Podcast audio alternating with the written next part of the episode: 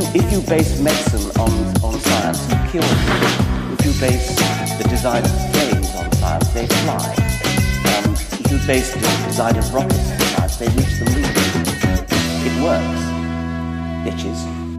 Herzlich willkommen bei Methodisch Inkorrekt, Folge 2, direkt aus dem Fusionsreaktor der Wissenschaft. Heute wieder mit Reinhard Remford Hallo. und dem Halbforscher Nicolas Wörl. Äh, warum halb? Ich habe immer gedacht, ich bin der mit der halben Stelle, der zu wenig verdient. Du hast doch eine volle, oder? über, über, unsere, um, über unser Gehalt, da schweigen wir, da legen wir Schweigen. Wir werden beide unterbezahlt, ich. So ist klar. Äh, Halbforscher ist ein Titel, den mein Sohn mir in der letzten Woche äh, ver vergeben hat. Ähm, und zwar mit einer sehr äh, schlüssigen stichhaltigen Begründung. Warum? Äh, er hat festgestellt am, äh, beim Abendbrot, dass ich noch nie was erfunden habe. Also er hat mich gefragt, ob ich schon mal was erfunden habe. Daraufhin habe ich ihm gesagt, naja, so richtig erfunden eigentlich noch nicht. Und dann hat er gesagt, dann bist du kein richtiger Forscher, dann bist du eher so ein Halbforscher. Äh, Hatte ich das getroffen? Ja, ein kleines bisschen, Also weiß ja. nicht. So, so ein bisschen Herz. das wär Hast du, hast du hier auf der Arbeit vielleicht gemerkt, dass, äh, dass die, mh, dass der Ton rauer geworden ist, dass ich jetzt etwas mehr äh, darauf abziele, dass wir etwas entwickeln, hier erfinden? Äh, Ich leide wie eh und je. Hier, Das- Chef, ich habe was Tolles gemacht. Ja, wenn, sobald du mir hier eine Erfindung Ja. äh, ranbringst, auf die ich meinen Namen schreiben darf, wirst du in meiner Gunst steigen, damit ich wiederum in der Gunst meines Sohnes steige. können ja erstmal mit dem Paper anfangen. Ähm, ich glaube, dass ich bin mir nicht ganz sicher, ob das als Erfindung? Er- Erfindung Also schon, schon eher so Patent. Ähm, ich bin mir nicht sicher, ob mein Sohn unbedingt ein Patent braucht, aber es sollte sicherlich schon ein Gerät sein, was pufft und zischt und irgendwas macht. Also so, war, so in, die, in die Richtung äh, sollte es, glaube ich, schon gehen. Also ich meine, du, Hast- du weißt also- es, aber die Hörer wissen es nicht. Mein Sohn ist fünf. Also Du hast versucht, ihm klarzumachen, was Grundlagenforschung bedeutet, oder? nicht wirklich, nein. Ich wollte ihm auch diese weitere äh, Enttäuschung. ersparen. äh, ich hab, ich sag ja immer so gerne, ähm, ich hatte ja einen kurzen Ausflug auch in die Industrie und wenn ich jetzt gefragt werde, wo ich gerne arbeite, dann ähm, dann sage ich immer gerne, ich mache oder da, da wo ich mich sehe, wo ich gerne arbeite, das ist eher so im Bereich der sinnfreien Forschung. Damit meine ich natürlich eher ähm, ohne ohne ein Produkt. Als Das sagst du jetzt aber nicht einem Geldgeber gegenüber, oder? Also, ich mache gern sinnfreie Forschung. Nee, da natürlich nicht. Nee. Wie läuft's bei dir? Oh, ähm, ja, das das übliche Gäste aus aller Herren Länder. Ich muss wieder ganz viel Englisch sprechen. Äh, wird besser. Oh, in dem Zusammenhang äh, bin ich äh, im äh, etwas im Stress. Ich äh, wurde gebeten, am Montag einen Vortrag eben für diese Gästen, internationalen Gäste, Gaststudenten zu halten. Und zwar über äh, Solid State Physics, also Phys Festkörperphysik, ähm, und zwar ähm, Material Properties. Ähm, das allerdings in 90 Minuten, äh, Materialwissenschaften in 90 Minuten. So rundum einmal alles, oder was? Ja, Ja, das ist recht sportlich und da leide ich gerade etwas drunter, weil ich diesen Vortrag vorbereiten muss. Ähm, das fällt mir nicht so ganz einfach. Also man, man muss einfach viel reduzieren. Ne? Man muss man muss Konzepte zusammenfassen. Ist Ich glaube, also in 90 Minuten kannst du gerade mal so einen so einen Rundumschlag aller, äh, weiß ich nicht, Quarks und Co., was ist Material, äh, ja, ja, genau. machen. Du musst halt unglaublich reduzieren, ungefähr so wie beim beim Science Slam. Da haben wir beim, in der letzten Woche ähm, drüber gesprochen. Übrigens Diese Überleitung, ne? ist mir zu Ohren oh. gekommen. Ja, Reinhard, äh, das muss man ja mal sagen Ja. Du hast wieder mitgemacht, ne? Ich habe wieder mitgemacht. Diesmal in Bochum in der äh, Rotunde, sehr schönes Fleckchen. Ja, Äh, so ein so ein alter, also eher schönes Fleckchen, dann zu sagen runtergekommener Bahnhof ist irgendwie nicht so pralle. Nee, äh, das ist ein äh, netter kleiner alter, ich glaube, es heißt alter Katholikenbahnhof oder so. Ich habe direkt an sowas wie Kirche gedacht, aber ähm, ist äh, tatsächlich eine nette Location, ist halt wirklich ein alter Bahnhof, wo vorne eine dicke Bühne, äh, eine dezente Disco-Kugel hängt in der Mitte unter der Decke, mit einem Durchmesser von irgendwie zwei Metern oder so. Ähm, ist aber echt nett da. Also ähm, da gibt's auch des Öfteren mal Partys, äh, kann ich mir sehr gut vorstellen.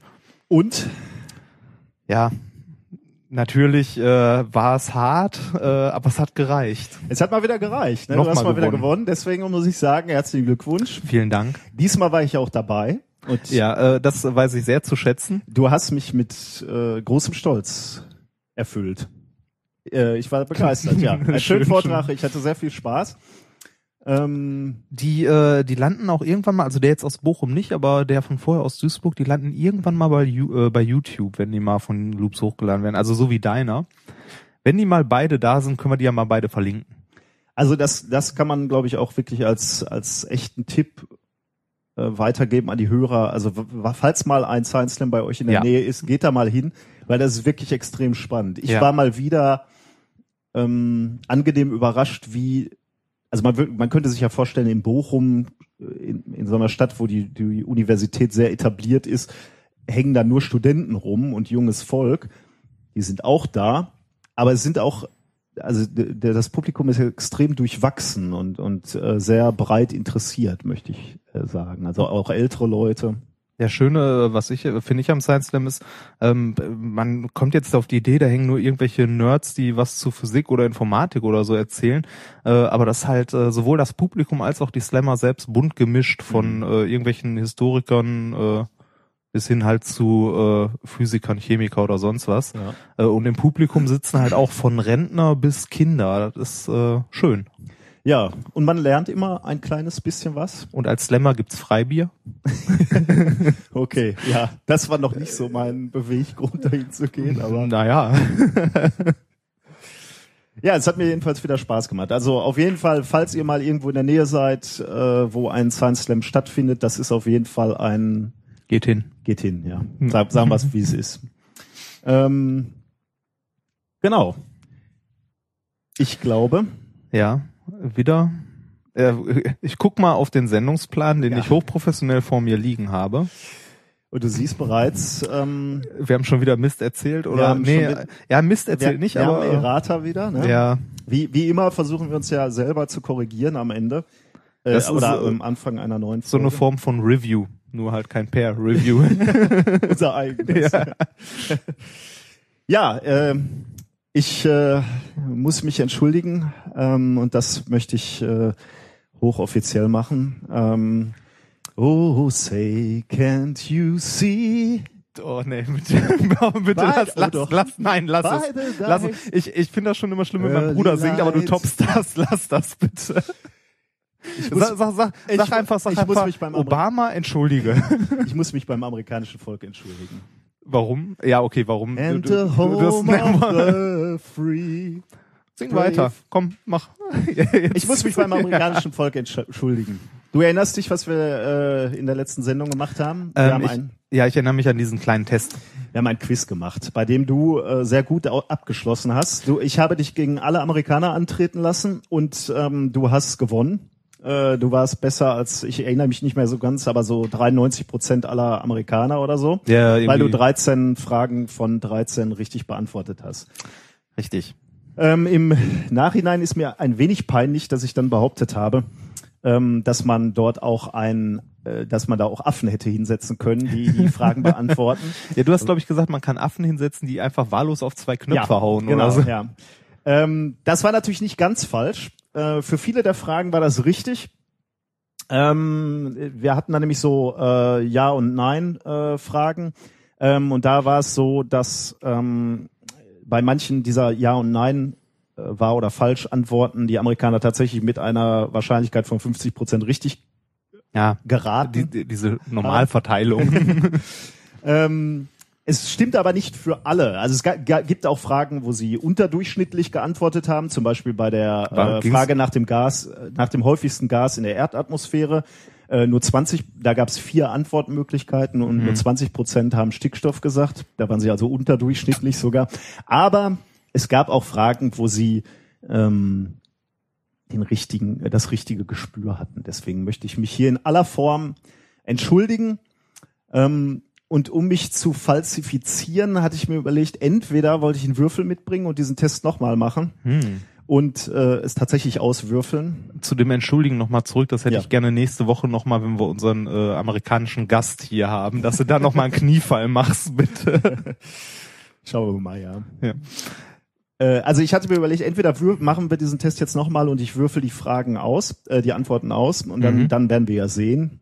So, sozusagen Experimentalwissenschaftler. Ähm, wir werden dann sehen, ob die Amerikaner schlauer sind als ein Würfel oder ein Ass. Ein das was aber relativ häufig machen. Ja, genau. Deswegen habe ich da was vorbereitet. Ich habe einen völlig unbedarften Fünfjährigen gefunden. Lass mich raten, das ist der, der äh, denkt, dass du, äh, also der nicht denkt, der weiß, dass du kein richtiger Wissenschaftler bist. Sondern nur ein Halbforscher. Ja, ein Diesen, äh, dieses Kind habe ich mal äh, diesen Test machen lassen. Ähm, ich äh, habe da mal was vorbereitet und mitgebracht. Also, hier kommt die erste Frage. Die erste Frage ist, ähm, ist alle Radioaktivität von Menschen gemacht? Ist das richtig oder ist das falsch? Falsch. Ist falsch, okay, habe ich notiert. Ähm, Elektronen sind kleiner als Atome. Ist das richtig oder falsch? Richtig.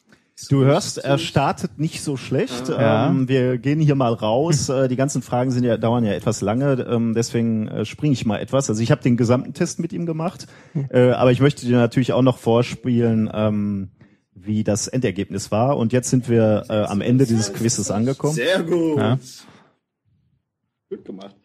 Hast Zwei du Handzeichen Fragen. gegeben? Nein, natürlich Ähm, nicht. Völlig äh, nur Warum- ein einziges Mal durchgeführt. Wissenschaftler aus Und, aus ähm, keine Tipps welchen gegeben. Gases steigt Okay. die Temperatur in der Atmosphäre? CO2, Wasserstoff, Helium oder Radon? CO2. Du hörst auch in meinem in meiner Stimme ein Ähm, gewisses Eine Überraschung. eine Überraschung. Welches, Ah, da wissen Nachrichten ja wirklich so mit zugeballert. Natürliche Rohstoff wird mit der Bei manchen Fragen war ich erstaunt, was dass, äh, Fracking nennt. Kohle, Ja. Also Diamanten, ähm, wobei er, Naturgas, er hat mich in einer Frage enttäuscht äh, zur Erdgas. Nanotechnologie. Ah. da hat er die falsche Oder Antwort Silizium. gegeben. Naturgas. So, das war die Gut. letzte Frage. Jetzt hören wir mal eben äh, Frage ins Ergebnis ein. Ob du männlich oder weiblich bist. Du bist männlich.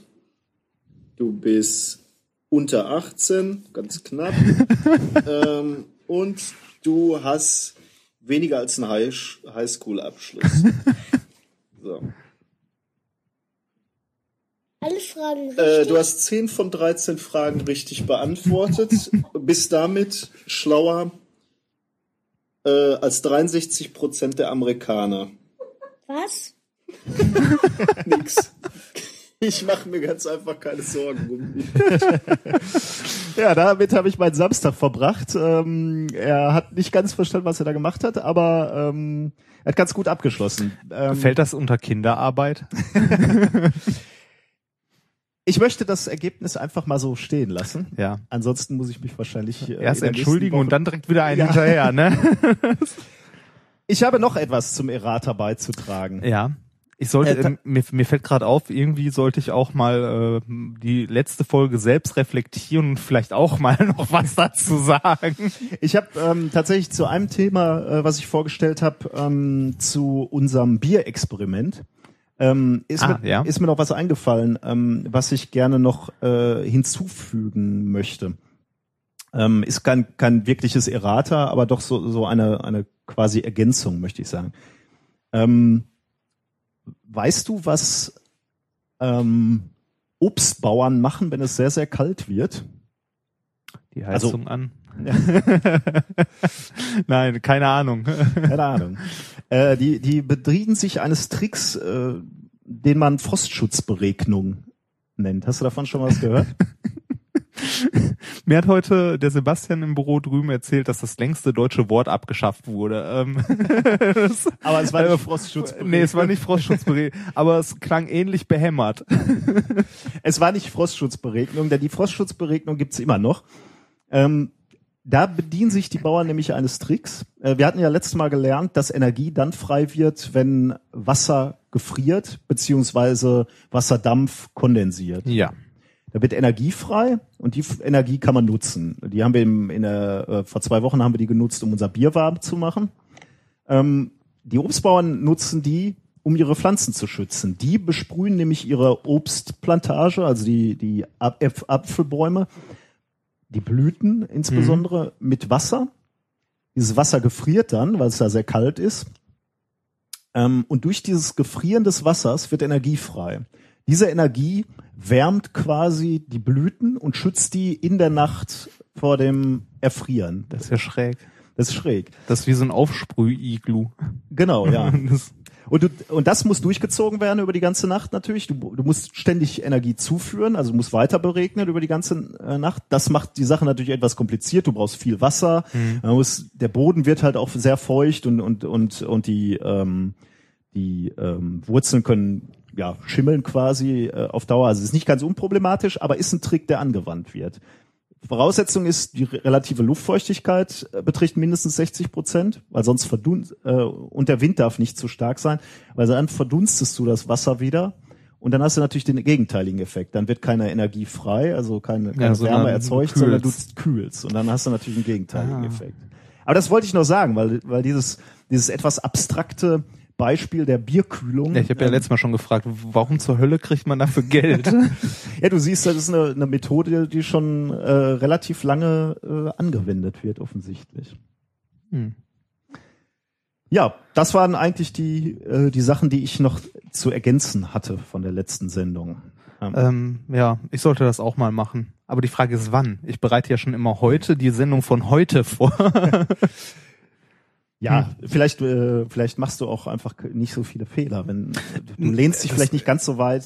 Du nimmst es halt nicht mit ganzen Völkern auf. ja, so. genau. Und dann auch noch mit der Weltmacht da drüben, ne? Schauen wir uns mal an, womit wir uns heute anlegen. Ähm, welche Themen haben wir denn heute vorbereitet?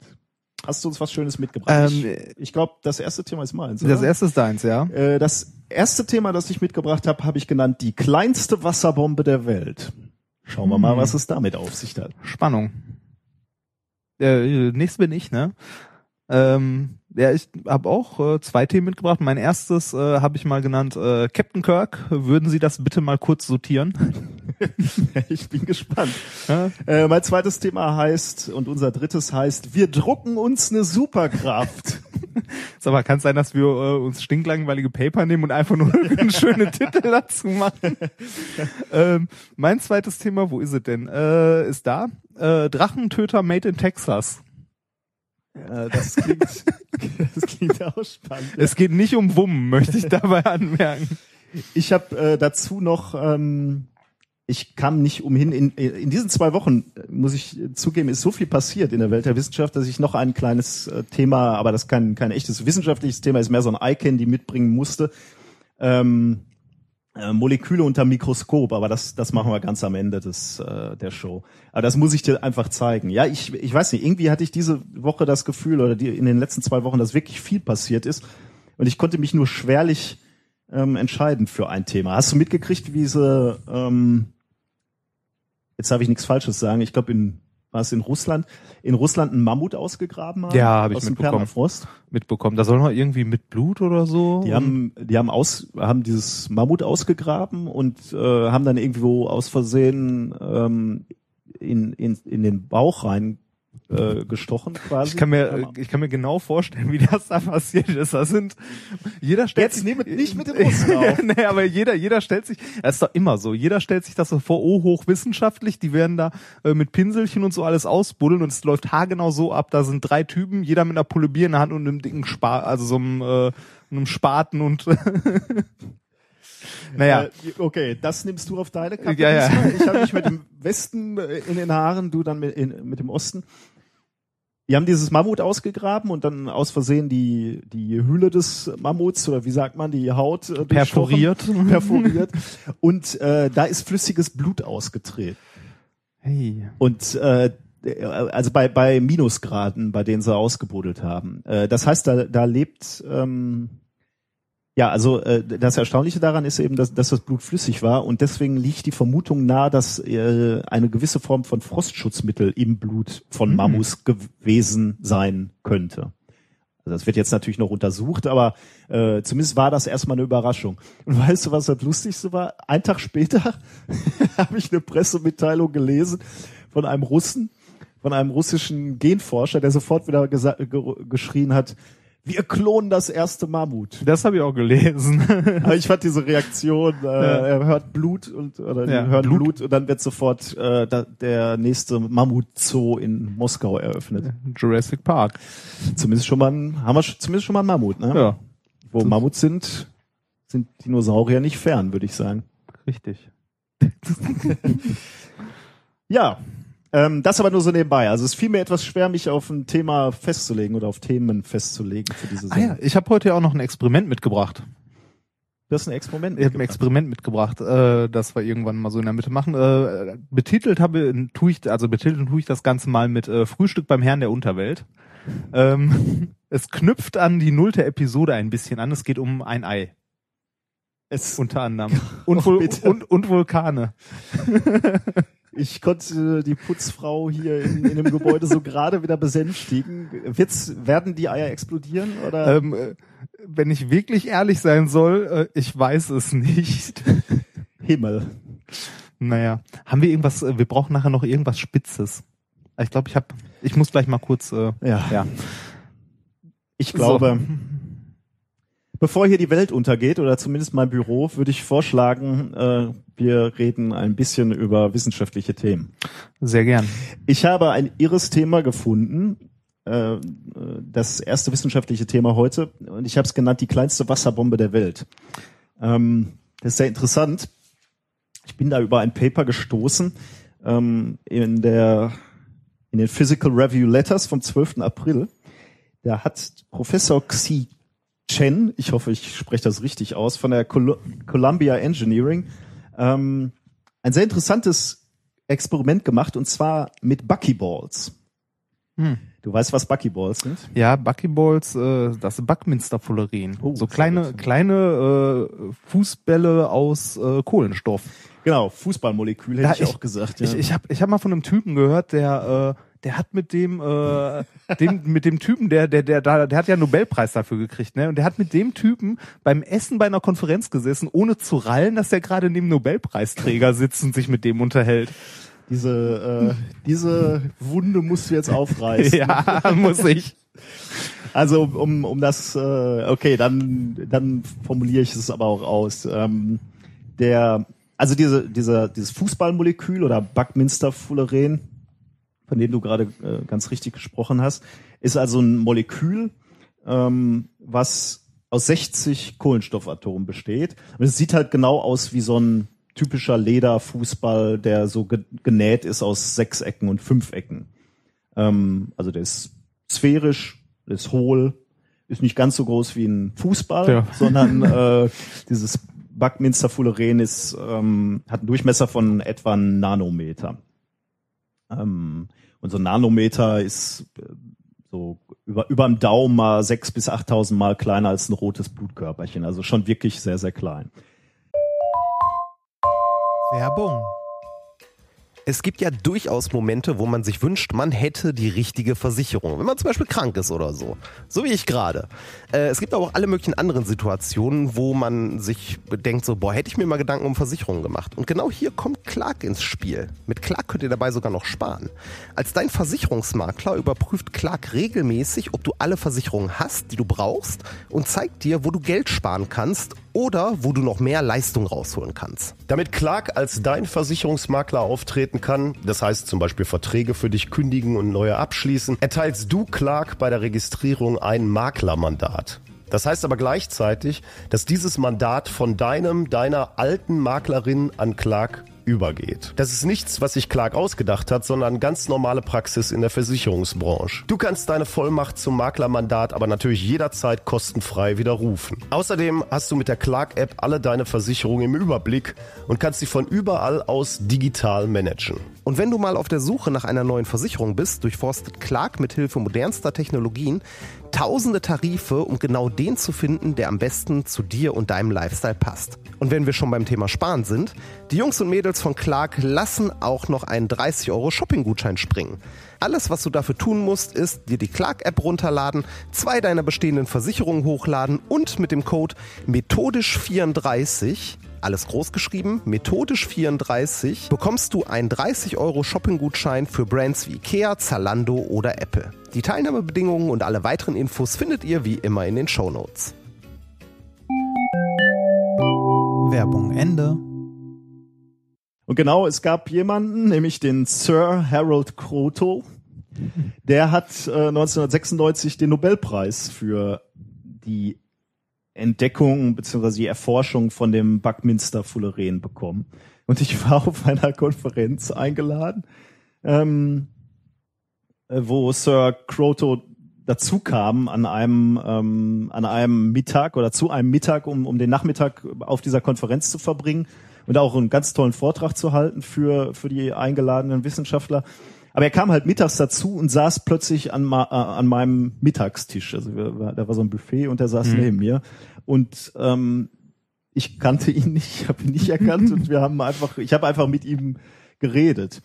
Ähm, aber du kannst dir, und du hast es ja gerade schon angedeutet, du kannst dir vorstellen, wie ich reagiert habe, als er nach dem Mittagessen plötzlich in Richtung Bühne ging. Äh, da, da, da schluckte ich schon zum ersten Mal, weil ich dachte, oh, äh, er hält einen Vortrag hier.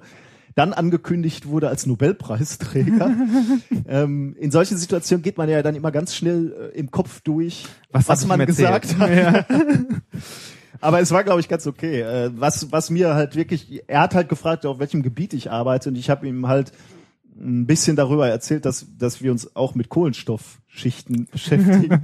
und das ist natürlich ganz lustig, we- wenn man weiß, dass er, ähm, naja, so ein, so ein gesamtes Feld der, der Erforschung von einem sehr speziellen Molekül äh, aus der, aus der Wiege gehoben hat, Ja. quasi.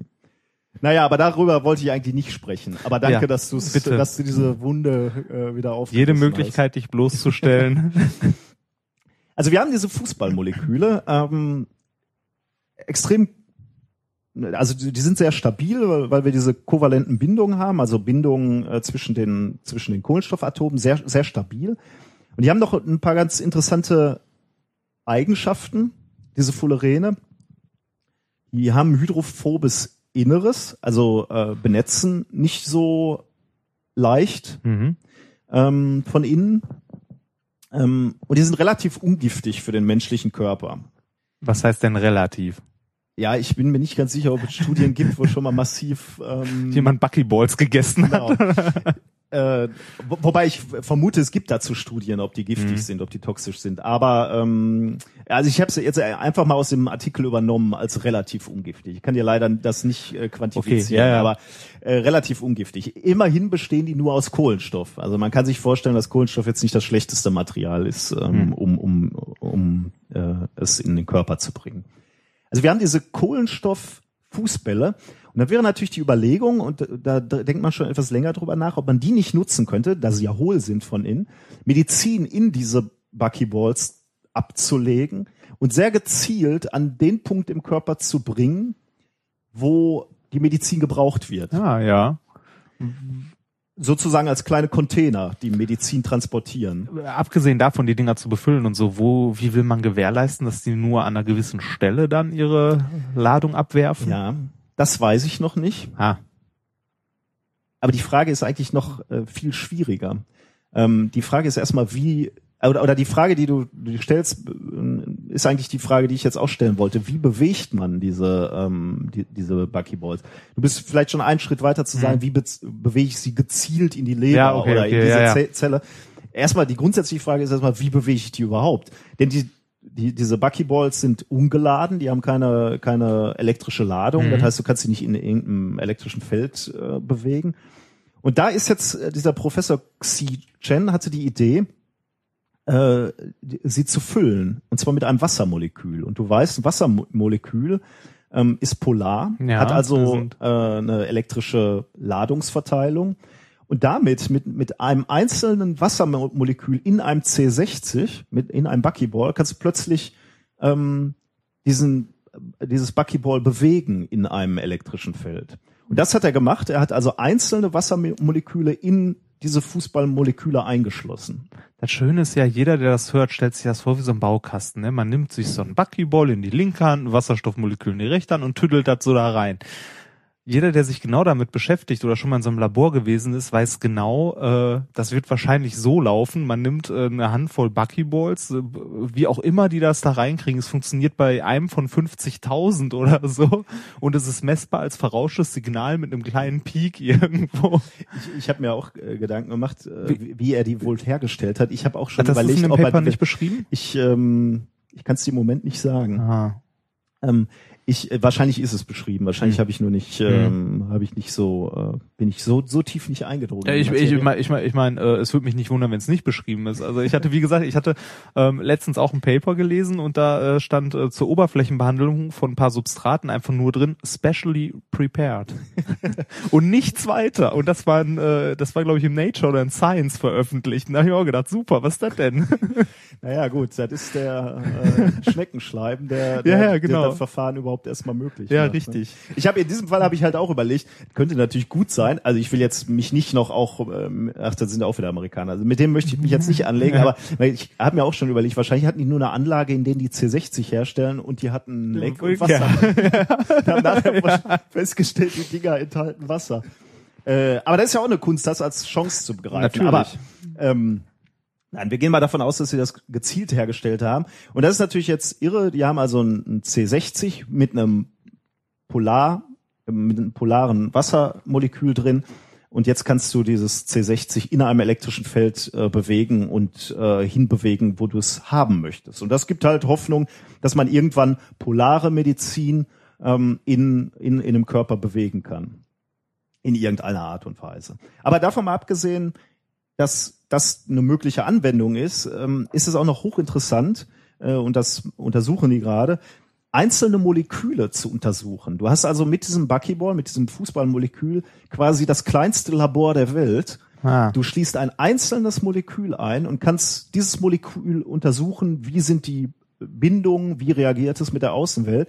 Das kannst du unter normalen Bedingungen eben nicht, weil du nie ein einzelnes Molekül Ja, betrachten kannst. Es liegt immer auf einer Oberfläche ähm, und in diesem C16 kannst, äh, C60 kannst du es einschließen und da in dieser in diesen unter Laborbedingungen quasi untersuchen. Ähm, Klingt auf jeden Fall interessant. ich glaube auch, ja. Also ähm, hochinteressant, ja. Das war mein erstes Thema. Die kleinste Wasserbombe der Welt.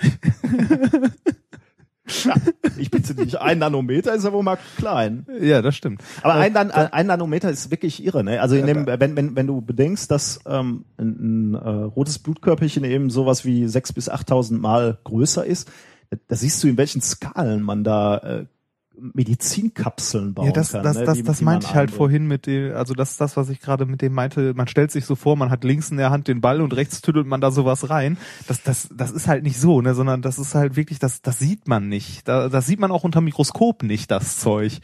Also unterm Lichtmikroskop jetzt. Unterm Lichtmikroskop Ja. sicherlich nicht. genau, das ja. sieht man da halt nicht. Ja, ja, Und, ist äh, schon, ist schon irre, ja. Allerdings. Ähm, äh, wir haben hier an der Uni übrigens äh, auch jemanden, der ähm, halt, äh, ich glaube, es ist STM, was der hauptsächlich macht, und der äh, hat eine Buckyball-Kanone.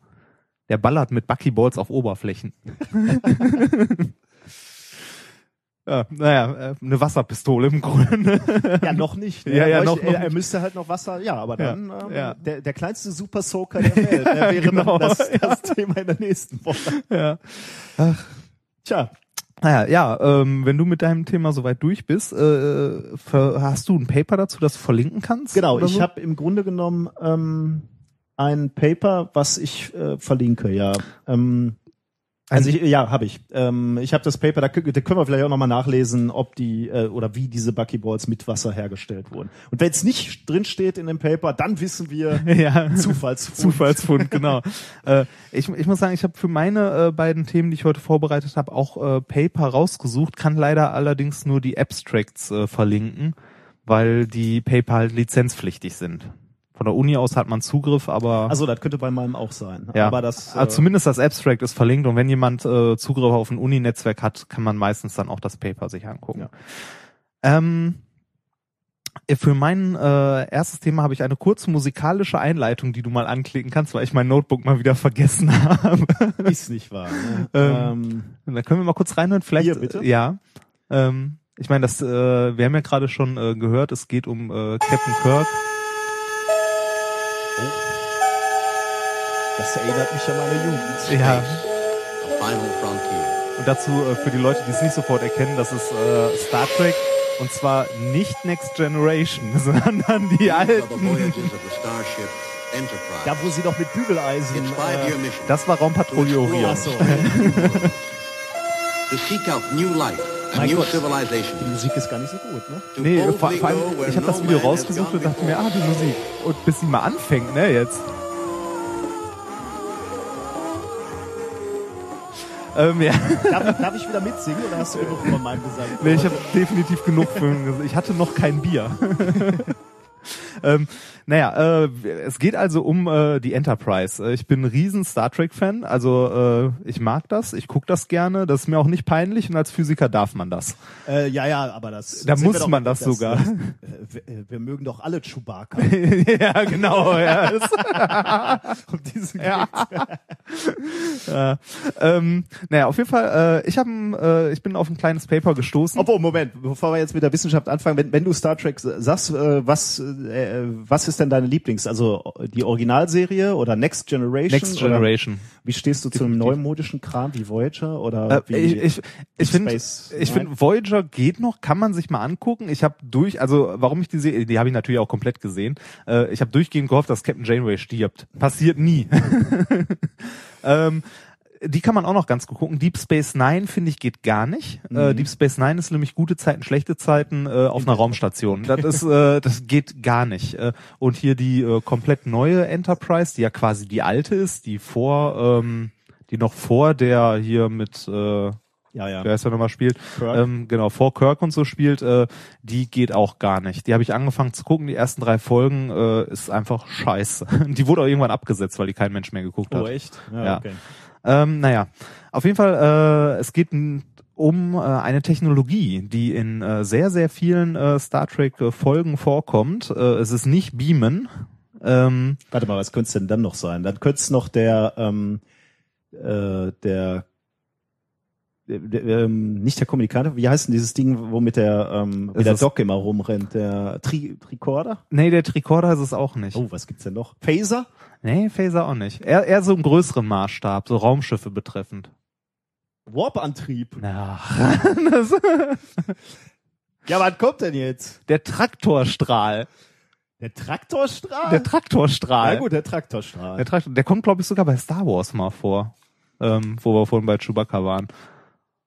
Äh, ist auch egal. Ähm, und zwar äh, ist es äh, schon seit vielen Jahren äh, der Wunsch ähm, vieler Wissenschaftler ähm, beziehungsweise vieler äh, Science-Fiction-Fans ähm, halt sowas zu realisieren. Ich weiß ja, also für die Leute, die es nicht kennen, ein Traktorstrahl bedeutet, äh, irgendwo ist ein Objekt, äh, vor allem also bei Star Trek häufig im Weltraum, ein anderes Raumschiff. Und das wird an die Enterprise herangezogen mit einem so, so eine Art Lichtstrahl, halt ein Traktorstrahl. ja.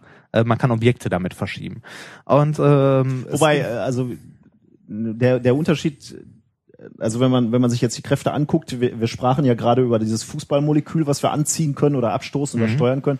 Das soll vermutlich nicht in einem elektrischen Feld stattfinden. Genau, ne? das ist äh, komplett, äh, es soll halt kein Feld sein in dem Sinne, sondern ein gerichteter Strahl auf eine einzelne, äh, auf ein einzelnes Objekt, ähm, das man halt heranziehen kann. Okay. Und ähm, Der wäre ja nicht unpraktisch, also wenn man mal wieder seinen Schlüssel, also äh, oder ein eigentlich viel besseres Beispiel, wie oft passiert das, dass man auf der Couch sitzt, man möchte umschalten, weil das Ja. Programm mal wieder gähnt langweilig ist. Die Fernbedienung befindet sich nur leider in unsäglicher Weite von einem entfernt, ähm, anderthalb Meter ich und glaub- deswegen schaut man äh, dann doch die Werbung. ich glaube nicht, dass das helfen würde. Das Problem wäre nämlich, wenn du so einen kleinen äh, Handtraktorstrahler hättest, der würde daneben liegen. Das stimmt, Ja. sehr gut. ähm, nein, kommen wir zurück zu den ernsthaften Sachen. Traktorstrahl. Ähm, die Sache ist jetzt die, wenn man sich überlegt, äh, man möchte mit einem Lichtstrahl Sachen anziehen. Ähm, ja, wenn man überlegt, was Licht ist, das ist, ähm, da haben sich die größten Köpfe äh, der Naturwissenschaft äh, die Köpfe bei zerbrochen, unter anderem auch Einstein und so, äh, was die Natur des Lichtes ist, da hat er ja auch Nobelpreis für bekommen. Ähm, und zwar äh, hat Licht die Eigenschaft, sowohl Teilchen als auch Welle zu sein. Quantenmechanisches Prinzip will ich gar nicht viel weiter erläutern. Ähm, wenn man sich jetzt vorstellt, dass es Teilchen sind und äh, Licht irgendwo gegenprasselt in Teilchenform, kann man sich ja vorstellen, dass Licht etwas wegschieben kann. Und ähm, das passiert auch tatsächlich. Und das hat man relativ früh gesehen oder auch früh Okay. messen können. Und Das zwar heißt, ja. äh, schon, ähm, ach, irgendwo habe ich mir aufgeschrieben, 16 oder 19 kam das erste Mal jemand auf die Idee. ähm, dass halt äh, so etwas passieren kann von Licht oder dass Strahlung etwas bewegen kann und zwar äh, Johannes Kepler. Ach, Ähm, der Olle. Genau, der, der- Olle Jupp. ja, Da ist Der- er mal wieder. der, den äh, jeder Physikstudent im ersten Semester hassen lernt, ähm, Wieso das? mit den Planetenbewegungen.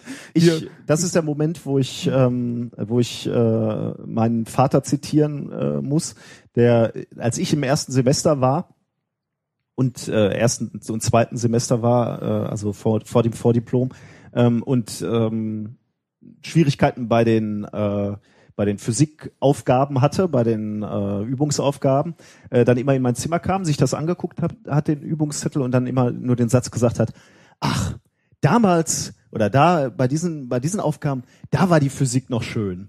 Um mir das Gefühl zu geben, du bist komplett, du bist komplett äh, unfähig. Das weiß ich jetzt nicht. Ich glaube nicht. Ich glaube, er, er, er, ähm, er, oder sagen wir so, damals war es natürlich etwas entmutigend. Ja. Ähm, heute würde man natürlich genau das wieder Ja, sagen. ja, ne? natürlich, Also natürlich. genau dieses würde ich jetzt Ja. auch sagen. Damals, als es halt noch einfache Mechanik war, Ja. war es noch schön. Ja, ja, Wenn es genau. dann nachher in die Thermodynamik geht und ähm, Es wird nicht besser. Nein, das kann man, glaube ich. Ja. Ja. Also von daher fand ich, äh, Kepler fand ich, den Jupp fand ich noch ganz Ja, okay, der, der war, der war noch okay. Ähm, da konnte man, wenn man es einmal verstanden hat, konnte man es verstanden und konnte dann auch alle Aufgaben, die irgendwie damit zu tun hatten, Ja. auch rechnen. Ja. Äh, das ist in Quantenmechanik anders. Wenn man es glaubt, es hat es verstanden, die eine Aufgabe, dann ändert sich ein bisschen was, man kann es nicht mehr rechnen. Aber ist auch egal. Ähm, auf jeden Fall hat Kepler sich unter anderem ja auch Kometen angeguckt und hat gesehen, dass der Schweif von so Kometen immer von der Sonne wegscheint. Also äh, also das ist nicht nur eine optische Täuschung, sondern der ist wirklich immer von der Sonne weg. Und das liegt am Sonnenwind. Ja, der ist nämlich nicht, äh, wie, wie man sich halt vorstellt bei einem Kometen, äh, dass der wegen dem Fahrtwind quasi, genau. ja. ähm, äh, dass, dass nach hinten die Teilchen wegstoben, dieser Qualm, ähm, sondern egal in welche Richtung der Komet sich gerade bewegt, ob in Richtung Sonne oder von der Sonne weg, dieser Schweif des Kometens, der geht im, zeigt immer von der Sonne weg, wegen dem Sonnenwind. Richtig, weil das halt äh, ein Teilchenstrom ist. Ja. Genauso kann man auch, wir haben ja mal so eine Kindervorlesung über äh, Weltraum und so gemacht, warum hat ein Raumschiff keine Segel? Und da hast du ja richtig festgestellt an der Stelle, äh, es gibt ja auch die Idee, Raumschiffe mit Segeln zu bauen, und zwar mit Richtig, ja. Sonnensegeln, Ja. die dann diese Teilchenströme einfangen und den Impuls davon aufnehmen und weiter. Der zugegebenerweise sehr, sehr klein ist und die Beschleunigung ist sehr, sehr gering, aber sehr konstant. Und man kann doch so ein Raumschiff auf erstaunliche Geschwindigkeiten bringen mit solchen Sonnensegeln. Langsam, wie gesagt, aber dann, dann aber, stetig. Und du brauchst halt äh, keine Energie mitzunehmen, also keine, keinen Brennstoff quasi. Quasi ähnlich wie ein Ionenantrieb. Das ist ja auch so. Davon gibt's ja sogar ein paar Sonden, die sie mal losgeschickt haben. Die halt auch so einen Ionenstrahl konstant nach hinten rausjagen und dann äh, Den sie aber selber Ja, ja, genau. erzeugen, den, den, den, okay, den machen sie selber. Die müssen Ja. halt Energie mitnehmen, aber das ist halt auch eine Beschleunigung, die am Anfang kaum messbar ist, aber halt konstant und damit äh, Ja. halt immer schneller wird. Auf jeden Fall ähm, könnte man sich jetzt denken, man kann damit was wegschieben mit so einem Lichtstrahl. Aber ähm, es ist dann ja noch umso komischer, dass man etwas anziehen Das, kann. äh, ja, das finde ich gerade komisch. Jetzt, ne? jetzt gibt's äh, allerdings äh, Physiker, die haben sich mal hingesetzt, äh, und zwar äh, Theoretiker. Das heißt, da sind wir raus. Ähm, die haben sich mal hingesetzt und haben durchgerechnet, äh, auf Quanten, also so auf dem Niveau der Quantenmechanik, dass es Zustände geben muss von Licht, also von Lichtstrahlen, die es ermöglichen, ähm, Sachen anzuziehen. Und zwar, ähm, wenn man Laserstrahlen nimmt und die in einer gewissen Weise modifiziert. Ein Vorschlag war zum Beispiel, einen Laserstrahl zu nehmen, der nicht sein Intensitätsmaximum in der Mitte hat und nach außen hin einfach weniger wird, sondern wo sich das Intensitätsmaximum ähm, dieses Laserstrahls wie eine Spirale um die Achse dreht. Äh, Nochmal. Ja, finde ich auch. Ich weil es ist, schwer, schwer vorzustellen. Also- du nimmst den Laserstrahl Ja. und der hat nicht konstant sein Maximum immer in der Mitte, sondern das äh, rotiert so ein bisschen, so. das Maximum, Okay. so dass sich insgesamt den Laserstrahl entlang eine Spirale Okay. bildet. Und wenn man diese Spirale dann noch rotieren lässt, dann kann man die so rotieren lassen, dass äh, die Kraft, also der Impuls, der übertragen wird, halt rückwärts läuft. Und man kann kleine Teilchen dann damit anziehen. Theoretisch. also das war die Idee äh, dieser äh, Theoretiker. Oder man ähm, äh, nimmt sich das Wellenbild, also man stellt sich so einen Laser einfach mal wieder als Welle vor und nicht als äh, Teilchen. Ähm, dann kann man sich ja vorstellen, dass diese Welle Berge und Täler hat. Und die kann man auch so modifizieren, dass diese, äh, diese Berge und diese Täler halt äh, rückwärts laufen und dadurch was anziehen und wie so ein Surfer so ein Teilchen vor sich herschieben. Okay. Das sind, muss ich aber zugeben, sind alles nur theoretische Überlegungen gewesen, die Leute mal durchgerechnet haben, hat aber noch keiner ausprobiert. Ähm, ich bin jetzt auf ein äh, Paper gestoßen von, ähm, der Name ist schön, äh, O. Brzobohati. Ich buchstabiere das mal. B-R-Z O-B-O-H-A-T-Y. Aha, okay. Vom äh, Institute of Scientific Instruments in Brno in der Tschechischen Republik. Ähm, ja. Warst du da mal? Nee, äh, ich kenne jemanden ähm, äh, von dieser Universität. Wir hatten mal ein Projekt äh, mit dem Herrn Oh. Franta, Ah. heißt er. Alles, alles Gute von hier, der spricht kein Deutsch. Ja, ich- okay. Und wahrscheinlich gehört er zu unserer riesigen Hörerschaft. Äh, Die haben ein Projekt gemacht mit äh, ähm, Leuten, ähm, also mit Medizintechnikern Mhm. von der äh, University of St. Andrews.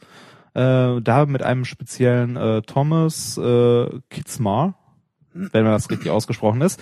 Und zwar äh, sind äh, die auf die Idee gekommen, die haben zwei polarisierte Laser genommen. Also das äh, heißt, äh, die haben sich einen Laser genommen, der nur in einer Schwingungsrichtung schwingt. Ja. Also so ein Laser schwingt sonst in alle möglichen Richtungen das Licht, was da rauskommt, das halt polarisiert. Ähnlich wie diese äh, tollen Brillen im Kino, wo halt nur Licht durchkommt, das in eine Richtung polarisiert ist. Und äh, haben die so im, in einem gewissen Winkel aufeinandertreffen lassen, diese polarisierten Laser, dass die sich wieder zu einer neuen Welle überlagern. Aha. Ähm, und diese Welle ist äh, dann genau so geformt, dass äh, genau dieses Phänomen entsteht, dass Teilchen ähm, entgegen der Lichtrichtung, also entgegen des Photonenflusses, ähm, äh, bewegt werden. Und das passiert dadurch, dass ähm, diese überlagerten Photonen im Mittel ähm, am häufigsten in ähm, Lichtrichtung gestreut werden. Das heißt, diese Teile kommen irgendwo von schräg oben oder unten, treffen auf das Teilchen und werden im Mittel am häufigsten, sagen wir mal, nach rechts gestreut. Mhm. Und wenn die nach rechts gestreut werden, hat man Impulserhaltung. Wenn die sich nach rechts bewegen, muss auch der Impuls erhalten bleiben. Es muss einen Impuls nach links geben. Das heißt, im Mittel wird der meiste Impuls an dieses Teilchen nach links übertragen und das Teilchen äh, bewegt sich entgegen der Lichtrichtung. Ähm, was ich sehr interessant finde. Ähm, das funktioniert für äh, kleine Styroporkugeln, haben die das ausprobiert. Oh, aber immerhin. Da Ja, aber- zumindest schon. Äh, klein, klein heißt aber klein heißt eins, ein bis fünf Mikrometer große Styroporkugeln. Es gibt Styropor, was so Ja. klein ist. Also ich meine, das finde ich schon ganz erstaunlich. Ja, finde ich auch. Also stand zumindest so in dem Paper drin. Eins bis fünf Mikron. Ähm, und äh, die haben die in eine Flüssigkeit getan und dann mit, äh, mit die halt diesen beiden Lasern draufgeballert und haben gesehen, dass sie sich entgegen der Lichtrichtung bewegen. Jetzt könnte man sagen, ja, damit haben wir unseren Traktorstrahl, wir können äh, damit demnächst irgendwie äh, mal anfangen, Sachen aus dem Meer zu heben oder so, so einen Tanker oder ähnliches. Das funktioniert leider nicht, weil ähm, wie jeder weiß, also wie zumindest jeder Physiker sich schnell denken kann, wenn man Impuls überträgt durch Licht, dann überträgt man auch Energie. Und zwar Hm. viel. also ähm, auf, bei diesen kleinen Maßstäben macht das im Mittel nicht so viel, aber wenn ich äh, genug Impuls auf so ein Schiff übertragen möchte, äh, um das irgendwo hinzuheben, Brennt man Löcher rein? genau brennt man im Großen und Ganzen Löcher rein. Was beim, beim bereits gesunkenen Schiff, was man heben will, vielleicht egal ist, aber bei dem Raumschiff, was Ja, du ja. bewegen willst, vielleicht nicht.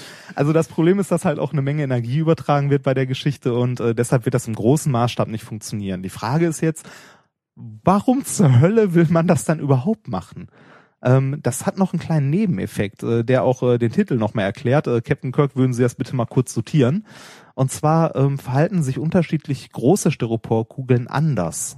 Das in, Äh, also okay. abhängig von der Größe ähm, diffundieren die zum Beispiel unterschiedlich schnell durch das Wasser durch ähm, und wer bekommt unterschiedlich viel Impuls vom Licht übertragen. Mhm. Das heißt, es tritt ein Effekt ein, der sehr erstaunlich ist, und zwar ähm, sortieren die sich der Größe nach von alleine. Das ist so eine selbstorganisierende Struktur. Ähm, und damit kann man anfangen, ähm, zum Beispiel, also die möchten das äh, hauptsächlich in der Medizin einsetzen, deshalb auch mit Medizintechnikern zusammen. Und damit könnte man anfangen, äh, Zellen und Blutkörperchen und ähnliches zu sortieren. Oder gewisse, ähm, äh, gewisse, ja, Moleküle ist vielleicht ein bisschen zu klein, aber einzelne ähm, äh, ähm, Objekte in Körper äh, halt zu sortieren, an die man sonst nur schwer rankommt. Ja, interessant. Die halt äh, keine Ladung oder ähnliches haben, wie du zum Beispiel äh, vorhin gesagt hast, wenn man auf Sachen Kraft äh, Ja. ausüben möchte, ist zum Beispiel schön, wenn die Ladung haben, man die in ein elektrisches Feld packen kann. Bei den Sachen hier funktioniert es komplett ohne. Fand ich eine sehr interessante Sache, dass es sowas tatsächlich gibt. Ja, Captain Kirk, dann würde ich sagen, bi- Nee, Beam Me Up sei jetzt. Ja, das, dann, dann ist sie wieder zu platt. ne? ja, das, ja, aber das du hast gemerkt, deutlich. ja, ich, ich, ich weiß, worauf wollte du raus schon willst. diese, Ich wollte schon Ja. wieder so eine Überleitung machen. Findest du meine Überleitung so schlecht? Äh, Also die jetzt gerade, die war echt. Die habe ich ja noch nicht mal durchgezogen. Ja, Die, da habe ich ja selber gemerkt, dass die ein bisschen over the top ist. das aber, ist schön. aber du, du kritisierst mich ja schon für, für, die, für die kleinsten Überleitungen. Ja, selbst für die. Naja, gut, aber so viel zur Quantenmechanik, würde ich sagen. Ähm, mir schwirrt ein wenig der Kopf. Aha. Ähm, Ist das die? ja, komm, mach weiter. nein, das soll keine Überleitung Ja, ja, ja. Nein, mir, mir schwirrt nur ein bisschen der Kopf nach der Quantenmechanik. Ich bin, das bin ich nicht mehr gewohnt. Darf ich dir ein Bier anbieten? Oh, der Herr hat die Überleitung. Haben wir Bier? Wir Heute. haben Bier. Äh, Ich habe heute ein erlesenes Tröpfchen mitgebracht aus dem Rewe meines Vertrauens, heute Morgen eingekauft. Und ich muss sagen, wenn man äh, halt Halt keine Opern, mach offen. Nee, das, das möchte ich kurz erzählen, das hat mich heute Morgen nämlich wirklich getroffen, wenn man ähm, frisch geduscht, ordentlich angezogen, okay, halb tätowiert, ähm, morgens um neun in Rewe geht und zwei Pullen Bier kauft, gucken einen die Leute schon so ein bisschen an wie ein Alkoholiker. Und danach stand ich noch beim Bäcker, hab die beiden Pullen unten auf so eine Ablage gelegt. Neben mir stand ein- eine äh, Mutter mit ihrem kleinen Kind. Der kleine Junge guckte auf die Flaschen, griff so nach einer und ähm, die Mutter sagte, nein, lass das, der Herr braucht das. ja, ehrlich. Ja, guck. Ja, ja. Das fand ich schon hart. Das, Wer braucht das? ja. Äh, wir, wir haben hier übrigens äh, Hefeweizen und ich habe keine Mühen gescheut, sogar ein Weizenglas mitzubringen. Exakt eins, unsere WG hat nämlich nur eins. Ja, äh, und das war nicht besonders gut gespült, deswegen schäumt mein Bier hier wie, ähm, Sei froh, dass das überhaupt gespült ist, nicht vom Kater leer geleckt wurde. es äh, wäre schön, wenn du diesmal äh, das Bier unfallfrei in dein Glas bringst, nicht so wie in der letzten Woche, hab ich wo beim mein Mal ganzes, gemacht. Da hast du das Ah. gefrorene Bier geöffnet und das übergeschäumt. Und, Ja. ähm, erstens war das akustisch ein Erlebnis, dich beim Schlürfen zu beobachten und zweitens hat mein Büro zwei Tage nach, nach Bier gerochen. Tja. Ähm, bitte das nicht mehr. Ähm, ich nach, nach der Quantenmechanik äh, hätte ich auch noch was für dich. Was ähm, denn? Vielleicht während du dein Bier vorbereitest und ich meins auch. Ähm, Habe ich noch eine Kleinigkeit mitgebracht, ein Video. Ähm, da, über das bin ich äh, diese Woche gestolpert und das fand ich äh, wirklich irgendwie abgefahren. Ähm, wie klingen Planeten? Ja, ist jetzt nicht, du, du glaubst schon wieder, äh, ich habe dir hier so was Abstruses mitgebracht. Nein, das ist eine ernsthafte Frage. Wie klingen Planeten?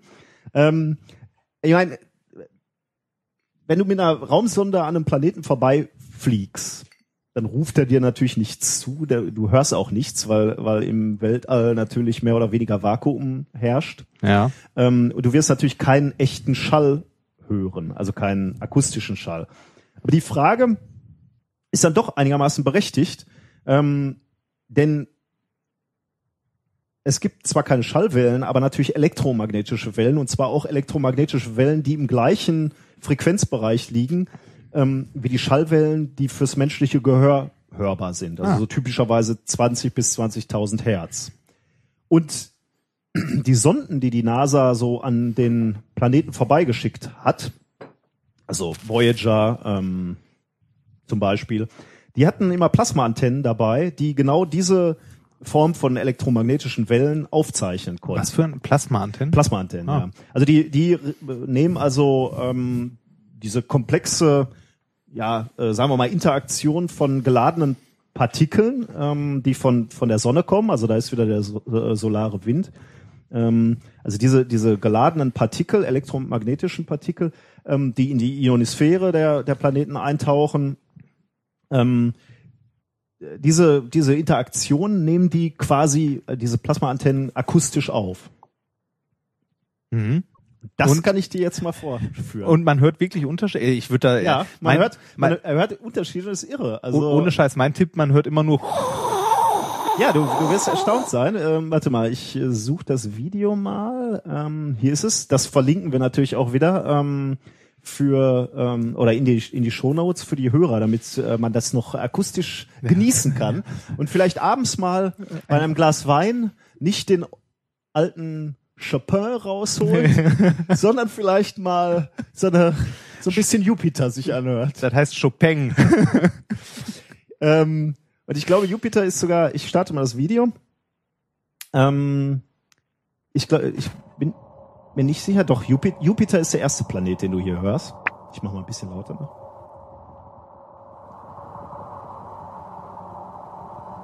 Klingt ein bisschen spooky, oder? ja, allerdings.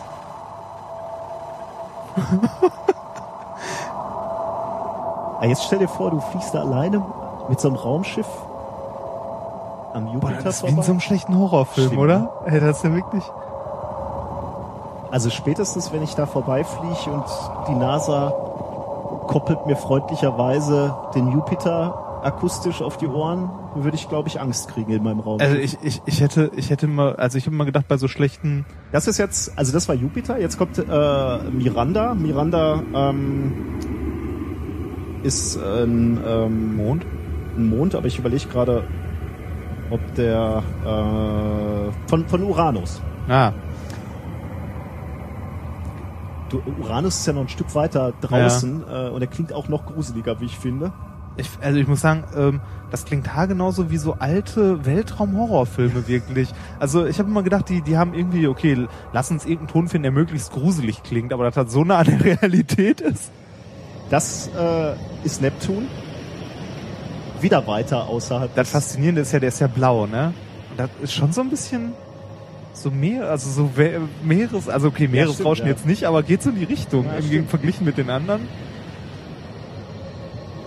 Aber das geht ja genauso wie mir. Ne? Ich habe so richtig ein bisschen äh, Puffe gekriegt. Äh, das ist wirklich äh, gruselig. Äh, mal eine kleine Frage, ist die Erde auch dabei? Ja, die Erde ist oh auch dabei. yeah. Die kommt gleich das, noch. Ja, äh, yeah, okay. Das fände ich nämlich wirklich interessant. Weil wir ballern ja auch eine Menge Radiosignale raus, ne? Das ist der Ring des Uranus. Der Uranus hat auch einen Ring? Ja, so ein ganz dünn. Ah. Ganz feines Stimmchen liegt drin. Dass, dass man überhaupt Unterschiede hört, finde ich krass. Und, und ganz schön. Ne? Ja, also, man könnte, also wenn du, wenn du Bock hast, wetten das, äh, Wette anbieten. Ich erkenne akustisch die Planeten. Also die, die paar Dinger. Wetten, das ist ja tot. Ja, okay. Gibt's ja quasi nicht mehr. Da passt diese äh, trag, Ja. tragende Musik jetzt ganz gut zu. Ne?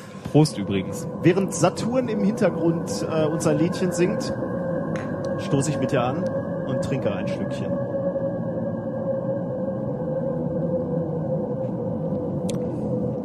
Schon wieder ziemlich warm geworden, ne? Tja, Saturn. So, äh, Saturn, ich versuche mal nochmal, äh, ich spring mal ein paar andere Stellen. Saturns Ring. Ich finde schön, dass da direkt immer Bilder da zu dem Video sind. Danach kommt, glaube ich, die Erde. Oh. Erde finde ich, glaube ich, echt interessant. Ja, ist auch tatsächlich interessant.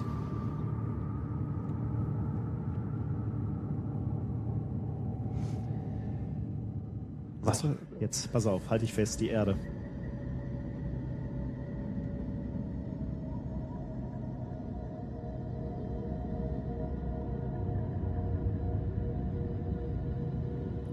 Das klingt schon, das klingt schon wie Heimat, oder? Also klingt von allen. Ich weiß ja nicht, wo du aufgewachsen bist. Naja, ja, aber komm, für klingt, klingt, klingt doch von dem Planeten jetzt am, am äh, angenehmsten, oder? Das schon, klingt trotzdem noch äh, wie irgendwie so ein Klassentreffen von Serienmördern.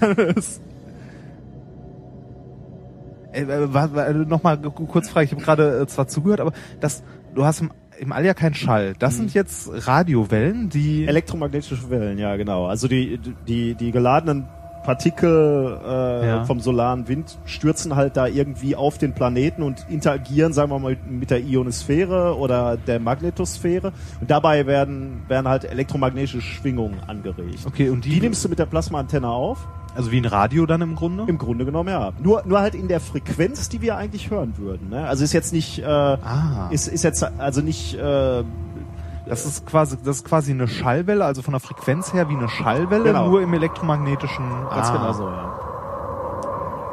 Ja. Und mit, mit Uranus möchte ich ausblenden. Ja, ich bitte.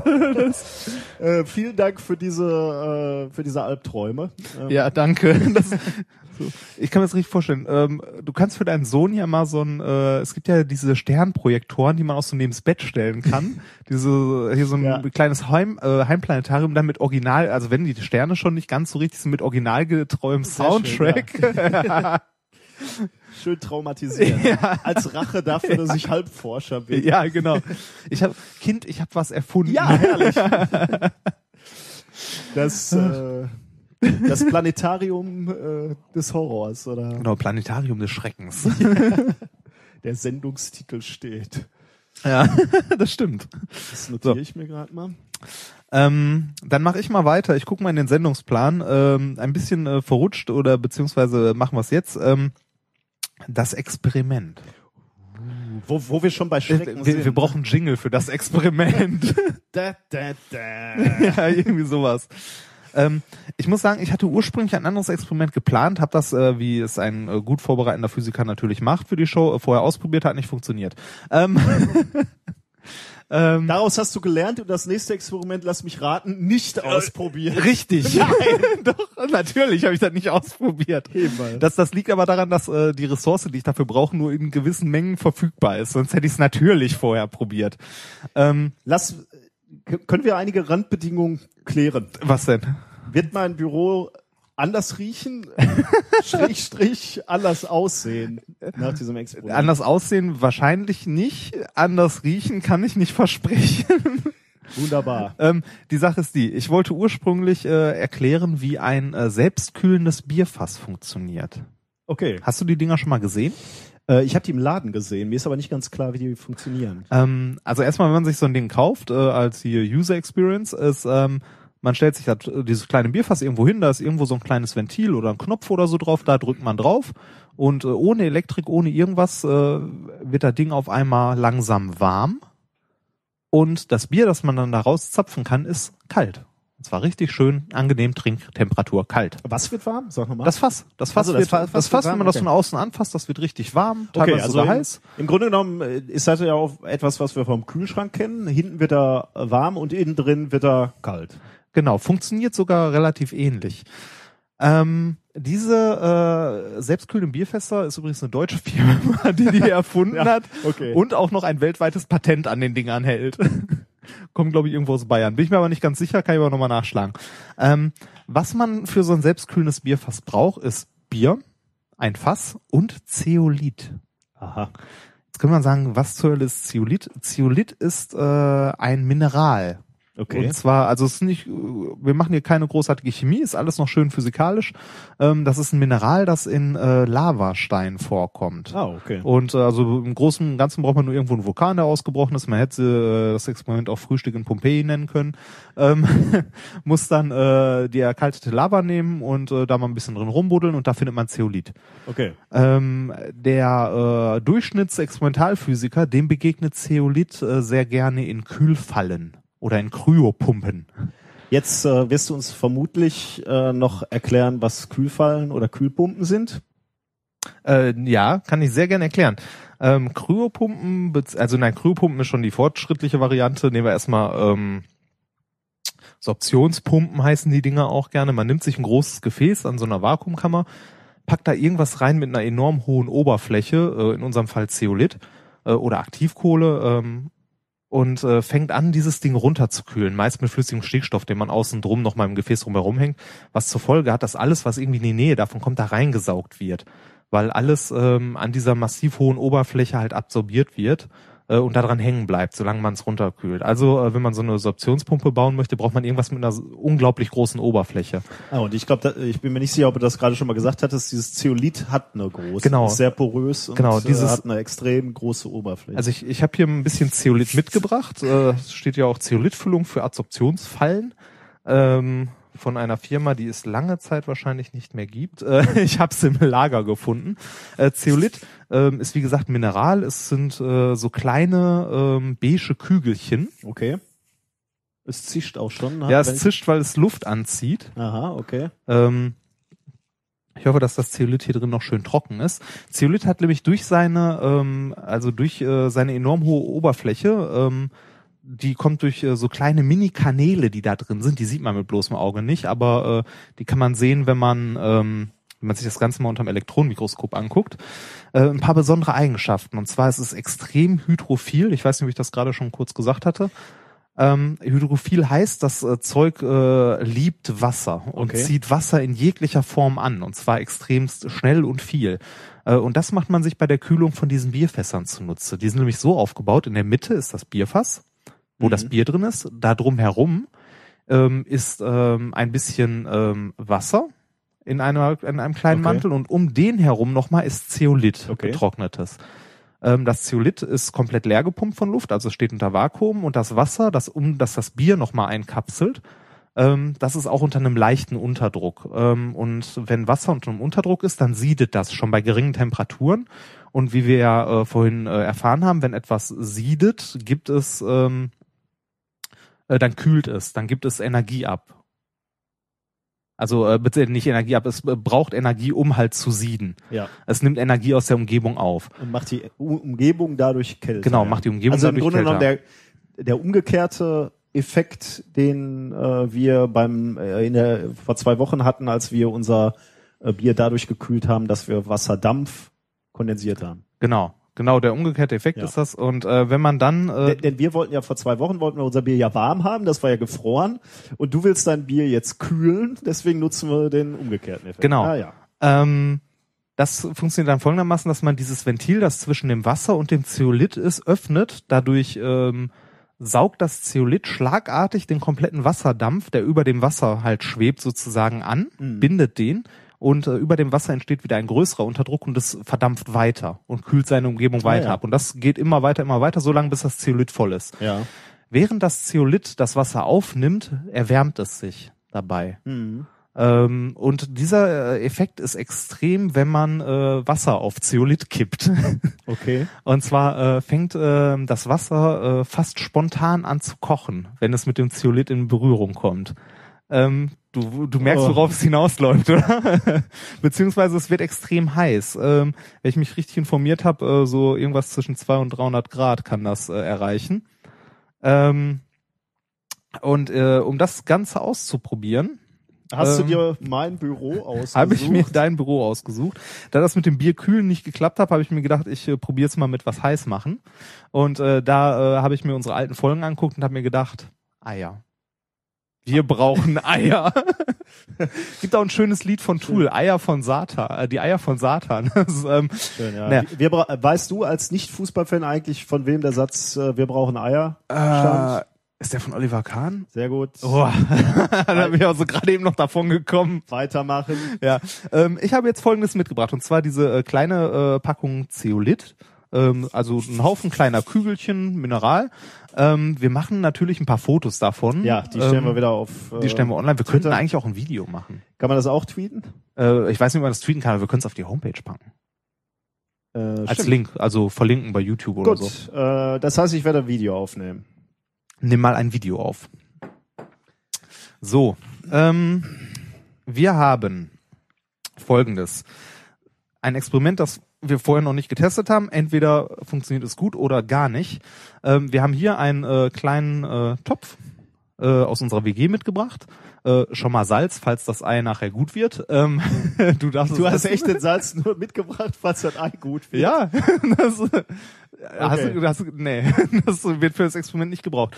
Hier haben wir Zeolit und das füllen wir jetzt äh, mal zur Hälfte äh, in diesen Okay. Becher.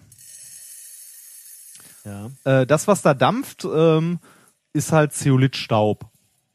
ja. Muss, muss das wirklich alles schon so viel sein, Reinhard? Was denn? Mit dem, mit, ja, ich glaube schon.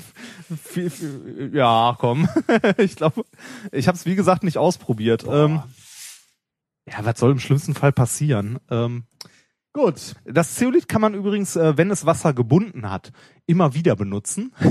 Das beruhigt mich. Das allein beruhigt mich nicht. Man Okay. muss es, man muss es dafür nur ausheizen. Ich habe mir gedacht, wir machen das jetzt so: Wir nehmen uns ein Ei, das gerade angestochen wurde, und äh, vergraben das jetzt mal in dem Zeolit. Du guckst so, als ob das alles. Oh, ich, I don't want to live on this planet anymore. So. Jetzt äh, kannst du ja mal äh, kurz ein Ich Foto mache noch schnell ein Foto von dem Ei, was im Zeolit ist. Ja, ich glaube, mit dem, mit dem äh, Video, das wird nichts. Ähm, jetzt bedecken wir das Ganze noch mit Zeolit. Hatte ich dir das mal gezeigt, wie das aussieht, wenn Wasser auf Zeolit kommt? Nee. Wie, was, was passiert jetzt hier gleich? Ähm, jetzt passiert Folgendes, wenn es denn gut funktioniert. Und zwar wird äh, das Zeolit an sich, ähm, das Wasser, das ich da reinkippe, ich versuche es erstmal mit ein bisschen, also mit wenig Wasser. Ja. Aber woher kommt der Rest Zeolit kann auch noch drauf. Ähm, äh, und das Zeolit wird dieses Wasser schlagartig äh, einsaugen. Mhm. Und durch das Einsaugen in diese winzig kleinen Kanäle entsteht so viel Reibungshitze, dass das Wasser äh, verdampft bzw. anfängt zu kochen. Meine Idee an der ganzen Geschichte war jetzt, Ich äh, äh, habe große Befürchtung, dass A, mein Büro gleich aussieht wie Sau und B, mein Sohn dich ganz Forscher nennt und ich weiterhin Halbforscher. Ähm, also äh, wir haben jetzt hier dieses Gefäß gefüllt mit Zeolit äh, auf einer kleinen Unterlage, damit äh, weil es könnte scheiße heiß werden und äh, ich hoffe, dass das halt hier nichts wegkokelt. Ja gut, das kann ja höchstens 100 Grad werden, oder? nee, Also, 200, 300 kann das. Aber 300, äh, ich meine, einen Topf, den du vom Herd nimmst, der hat auch ein paar hundert. komm, mach hin. Ja, Ich ähm, äh, ich mach erstmal nur so, nur so, so, Ja, so ein Fitzelchen Wasser, damit, damit, okay. damit du mal siehst, was passiert. Also wirklich nur so ein Tröpfchen. Es qualmt. Oh, super. ja, ist schon mal gut. Ja, Äh, okay. Ich mach, ich kipp mal mehr, ne? Ja, bitte. Ich darf nur auch nicht zu viel. So, es äh, rauscht jetzt hier schon ganz erheblich. Ja, das ist schon mal irre. Und wie gesagt, das ist keine Chemie, das ist wirklich Physik. Wir müssen aufpassen, dass die Rauchmelder hier nicht. Äh, Aber das ist doch nur Wasserdampf, ah, ja, oder? stimmt auch wieder. Ja, ja, das ist nur Wasserdampf.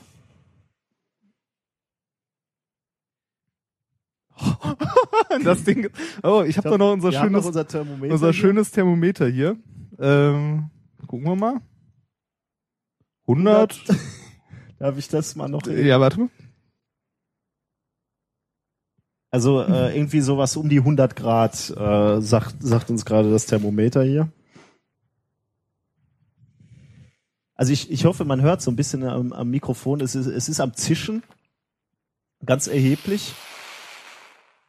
Also immer dann, wenn Reinhard ein bisschen Wasser reingibt, zischt es ganz. Wir machen das jetzt so. Jeder weiß ja, ein gutes Ei braucht gute fünf Minuten. Das, ja, aber auch, ja, ja, im Grunde Das- genommen schon. Bei 100 Grad, fünf Minuten ist, äh, Ja, das lassen wir jetzt so ein bisschen vor sich hin Köcheln. brutscheln und ich kipp zwischendurch immer mal wieder so ein, das so ein Schlückchen Wasser dieses, drauf. Dieser Topf ist jetzt e- ernsthaft 100 Grad Ja, von außen. Das ist krass, oder? Wieso haben wir denn keinen äh, Zeolit-Ofen zu Hause? Ähm, das ist halt das Problem. Das funktioniert nur, wenn das Zeug richtig, richtig trocken ist. Ähm, Man müsste halt immer wieder ausheizen, ne? Energetisch wahrscheinlich dann nicht. Ähm, genau, Energie, So richtig. Interessant ist das natürlich.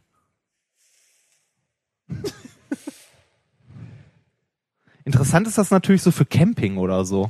äh, ah, ich wollte gerade fragen, sowas. äh, Ich, ich habe mal von so selbst erhitzenden äh, Nahrungsmitteln. Richtig, die fun also ich habe es nicht nachgeschlagen, aber mein Tipp wäre, das funktioniert mit hoher Wahrscheinlichkeit genauso, weil sobald Ja. du mit Chemie anfängst äh, bei Nahrungsmitteln, wird das ja immer recht schwer und das Zeug hier kannst du rein theoretisch essen.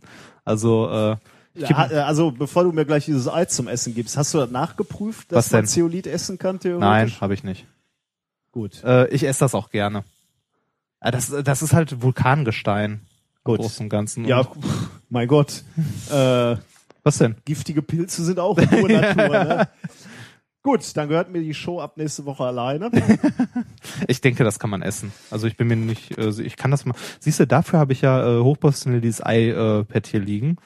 Ähm, Ich dachte, jetzt kommt so ein Karlauer, weil du äh, iPad gesagt hast. Ja, siehst du, das meine ich mit schlechten Überleitungen. Das ist einfach. Das ist meine, das ist meine Welt. Ja. ähm, na, was googelt man denn? Zeolit giftig? Das heißt mit anderen Worten, du lässt dein Ei da jetzt noch ein bisschen köcheln und äh, wir, Yep. wir machen in der Show noch ein klein bisschen weiter. Yep. Oder ich bin ja jetzt wieder einigermaßen beruhigt, dass hier äh, diesmal zum, zum ersten Mal nichts. Boah, ist aber echt heiß hier der Topf, ne? Ja. Irre. Oh, Zeolit wird bei Vergiftungen gereicht. Zur Darmreinigung. Ja, da sind wir wieder, nach, nachdem du in der letzten Show schon über gr- grüne Fäkalien gesprochen Ja. hast und ich das Gefühl und, und über die Kloaka, äh, da hatte ich ja schon das Gefühl, dass das so dein Thema ist. Ähm, wir lassen es noch ein bisschen köcheln. Ja, ich kipp zwischendurch immer mal ein bisschen drauf. Ähm, Lässt es ein bisschen noch. Äh, hier, hier steht zum Beispiel Zeolit A ist ungiftig und äh, kann man essen und so. Das ist äh, Das ist ja wirklich irre, wie heiß das das ist. Hammer, ne? Und du, also, um, um das jetzt nochmal zu verstehen, das wird so heiß, weil, weil, ähm, weil das Wasser quasi ins Zeolit eingesogen Richtig. wird und über die Reibung, weil es so schnell eingesogen wird, wird es so heiß. Richtig. Und die, die, die Tatsache, dass hier am Zischen ist und das Wasser am Kochen ist, ist nur ein Nebeneffekt der, Ja, äh, genau. der Hitze. Also, Richtig. Das äh, Faszinierende ist auch, wenn man hier Wasser auf so Zeolit drauf, äh, drauf kippt, das ist halt sofort weg, ne? Ja, wird sofort eingesogen. Irre. Ja. Gut. Ähm, ich bin gespannt auf dein Ei. Ich, ich auch. so macht man in der Hölle Frühstück. Ich bin, äh, ich bin platt, ja. Ähm, machen wir in der Zwischenzeit noch ein kleines Experiment. Äh, Quatsch. Äh, noch- äh, nein, Quatsch. ich wollte dir ein Video zeigen. Ich war abgelenkt von diesem. Ich bin immer noch völlig, völlig ergriffen von dem, ähm, von dem, äh, von deinem Experiment. Deswegen bin ich etwas durcheinander ähm, gekommen. Äh, wahrscheinlich bin ich auch so durcheinander, weil ich das Gefühl habe, äh, hier ähm, explodiert mal ausnahmsweise nichts. Ähm, deswegen. Ja, es zischt. Also ich hatte echt Sorge, wie heiß der das Zeug wird. Ich habe jetzt natürlich auch nichts dabei, um nachher das Ei da rauszuholen. Aber Äh, da finden wir was. Ist das eigentlich der- einzige Topf eurer WG oder habt ihr noch einen, ähm, Ja, ich äh, fühle mich ein bisschen schuldig, wenn, wenn hier schon die zwei Biergläser, die zwei einzigen Biergläser stehen und Ähm, nee, äh, tatsächlich ist das nicht der einzige Topf unserer WG. Wir haben tatsächlich sogar zu viel Töpfe. Ähm, aber das weil ihr nur aus der Mikrowelle lebt. Nein, wir leben vom Pizzaboden. ähm, nee, äh, tatsächlich ähm, ist dieser Topf, äh, ich glaube, der kommt sogar noch aus dem Osten von einem meiner Mitbewohner. Ähm, Aus der den- Zone? Ja, aus der Zone. Den hatte ich mal hier mit, als äh, unser indischer Gast uns Tee machen wollte, falls du dich erinnerst. Ah, das ist der, Tee, mich, der ja. Teetopf. Der Teetopf. Ja, und jetzt wird er zum Eitopf. Äh, lassen wir mal offen, ob das ein Karrieresprung ist oder nicht. Wir müssen wieder Wissenschaft machen. Ja. Ähm, ich habe noch ein Thema mitgebracht. Ähm, ich möchte dir dazu ein Video zeigen. Ähm, schau dir mal bitte dieses Video an und sage mir, was du hier siehst. Mach mal groß. Ah. Da, äh, das kann ich dir ziemlich genau sagen, glaube ich zumindest. Da, wenn ich mich nicht irre, habe ich dazu mich heute Morgen auf dem Weg hier in einen Podcast gehört. Ehrlich. Ja, das ein 3D-Printer, oder? Das ein 3D-Printer, ja. genau. richtig. Dafür habe ich heute Morgen die Chaos-Radio-Folge zugehört. Was printet der da? Ja, was, was meinst du, was der da printet? Das sieht aus wie irgendwas äh, so Jelly-mäßiges. Jelly ist nicht schlecht, ja. Guck mal so ungefähr die, äh, die Form. Kannst du. Das ist zu klein. Ich erkenne das nicht. Okay, ja. Mach mal, wie gesagt, mach mal kurz Folge. Ja, dann wird die, äh, wie nur? Achso, oh, da ist gar kein Button. Was Nee. denn? Ah, okay. Dann nicht. Okay, du erkennst nicht. Es ist Nee. ein 3D-Printer. Okay, ein 3D-Printer kann im Gegensatz zu einem 2D-Printer dreidimensionale Strukturen. Ja, Wahnsinn. Da ist er. ich dachte mir, Deshalb bist du äh, der Chef, ne? genau, Ja. weil ich Dinge, Ja. weil ich komplexe Sachverhalte so unglaublich einfach Du darstelle. siehst das einfach, ne? Ja. Das ist, Okay, nach, dies, nach dieser, äh, ich äh, mache mir immer ein bisschen Sorgen, wenn du da so an den Topf greifst. also diesen 3D-Printer, den du jetzt gerade gesehen hast, der druckt, mein Thema heißt, wir drucken uns eine Superkraft. ah, okay. Der druckt, Ja. und das ist wirklich irre, ein bionisches Ohr. Oh, Was cool. du hier gesehen hast, ähm, ist ein handelsüblicher 3D-Printer und dann muss man sagen, es ist ein ganz normaler Off-the-Shelf. Steht da, welches Modell das ist? Ähm, nee, weiß ich nicht. Äh, sie, sie haben nur gesagt handelsüblich 3D-Printer. Wenn du wissen möchtest, äh, was der kostet, 1000 Dollar. Ah, okay. Dann ist das wahrscheinlich hier so äh, aus Richtung Makerbot oder so. Weil bei den, also was ich heute äh, in dieser Folge zu 3D-Printern gehört habe, die gibt's entweder in der Version äh, eine halbe Million und dann fangen, dann können die Metall printen oder so sogar. Ähm, oder halt äh, in dieser Variante, was so in Crowdfunding-Richtung geht, äh, halt so um die 1000 Dollar, was ich erstaunlich finde. Äh, die printen dann meistens so äh, Kunststoffe. Genau, die ne? Ja. printen irgendwelche Kunststoffe. Ich habe jetzt letztens sogar äh, gestern, um genau zu sein, ein Kickstarter-Projekt gesehen für einen ähm, Ready-to-Use ähm, 3D-Printer, den, äh, der auch einfach zu bedienen sein soll. Äh, zumindest war das äh, das Ziel von den Erbauern äh, für 380 Dollar. Das Oh. fand ich Ja, faszinierend. das, ähm, Ja, das ist also ich meine, die, die, das ist ja tatsächlich faszinierend. Ähm, die, die Vorstellung dann wäre ja, dass man sich, äh, also eine, eine Form der Anwendung ist sowas wie Rapid Prototyping. Du hast eine Idee für eine Erfindung, da sind wir wieder Genau. bei Erfindung. ja, das Also für mich überhaupt kein Anwendungsgebiet. ähm, du, du willst etwas erfinden und brauchst dafür Bauteile und die kannst du halt mit einem CAD-Programm designen, zeichnen, diesem Printer geben und der druckt dir diese dreidimensionale Figur. Ähm,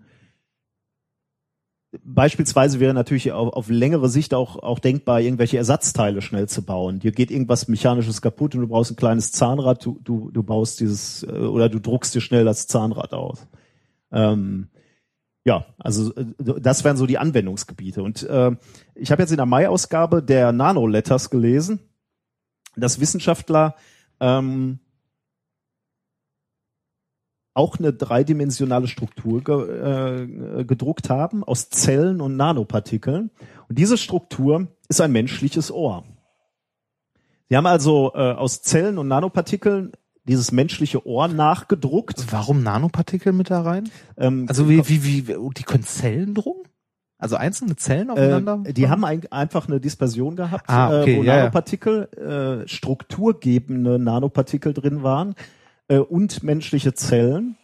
Ähm, und diese Nanopartikel brauchst du quasi als Knorpelersatz. Also du, du hast ja im, im, im Ohr, in deinem Ohr kein, kein Knochen in dem Sinne, aber der, das fühlt sich ja doch so ein bisschen hart an, ist ja nicht Ja, nur, nur genau. so speckig, wabbelig, Na, wie der Rest. der Rest deines Danke, ja, komm Nein, hier. jetzt nicht. Ja, ja, ja. ähm, sondern ähm, der, das hat ja eine gewisse Struktur. Und der, dafür braucht diese Nanopartikel, das ist also sozusagen der Knorpelersatz, und Zellen, damit das Ohr lebt quasi Mhm. äh, und wachsen kann. Ähm, in dieses Ohr, in dieses selbst ge- gedruckte Ohr, haben sie ähm, eine Spiralantenne integriert.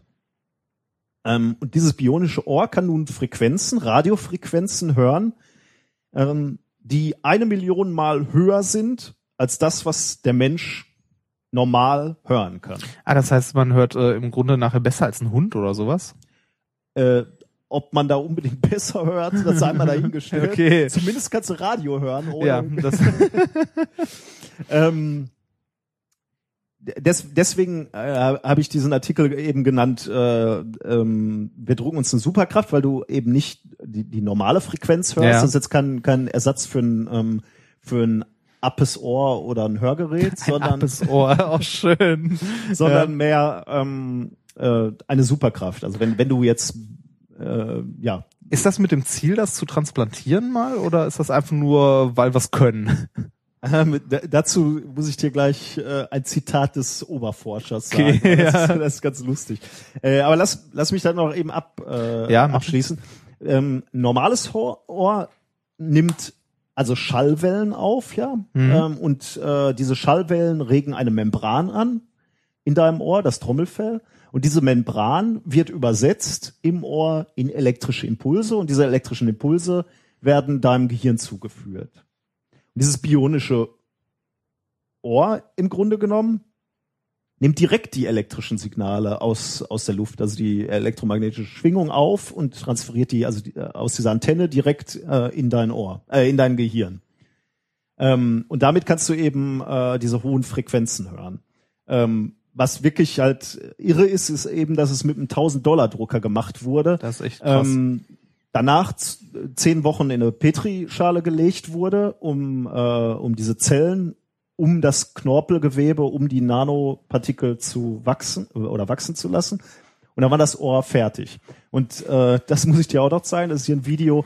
Da haben sie ähm, haben sie dieses Ohr äh, Beethoven hören lassen. Das Video äh, verlinken wir auch. Und da sieht man eben zwei Ohren. Also sie haben zwei Ohren gewachsen. Äh, hier rechts unten Ja. und links unten Mikrofone, äh, beziehungsweise keine Mikrofone, sondern Lautsprecher? Lautsprecher darüber.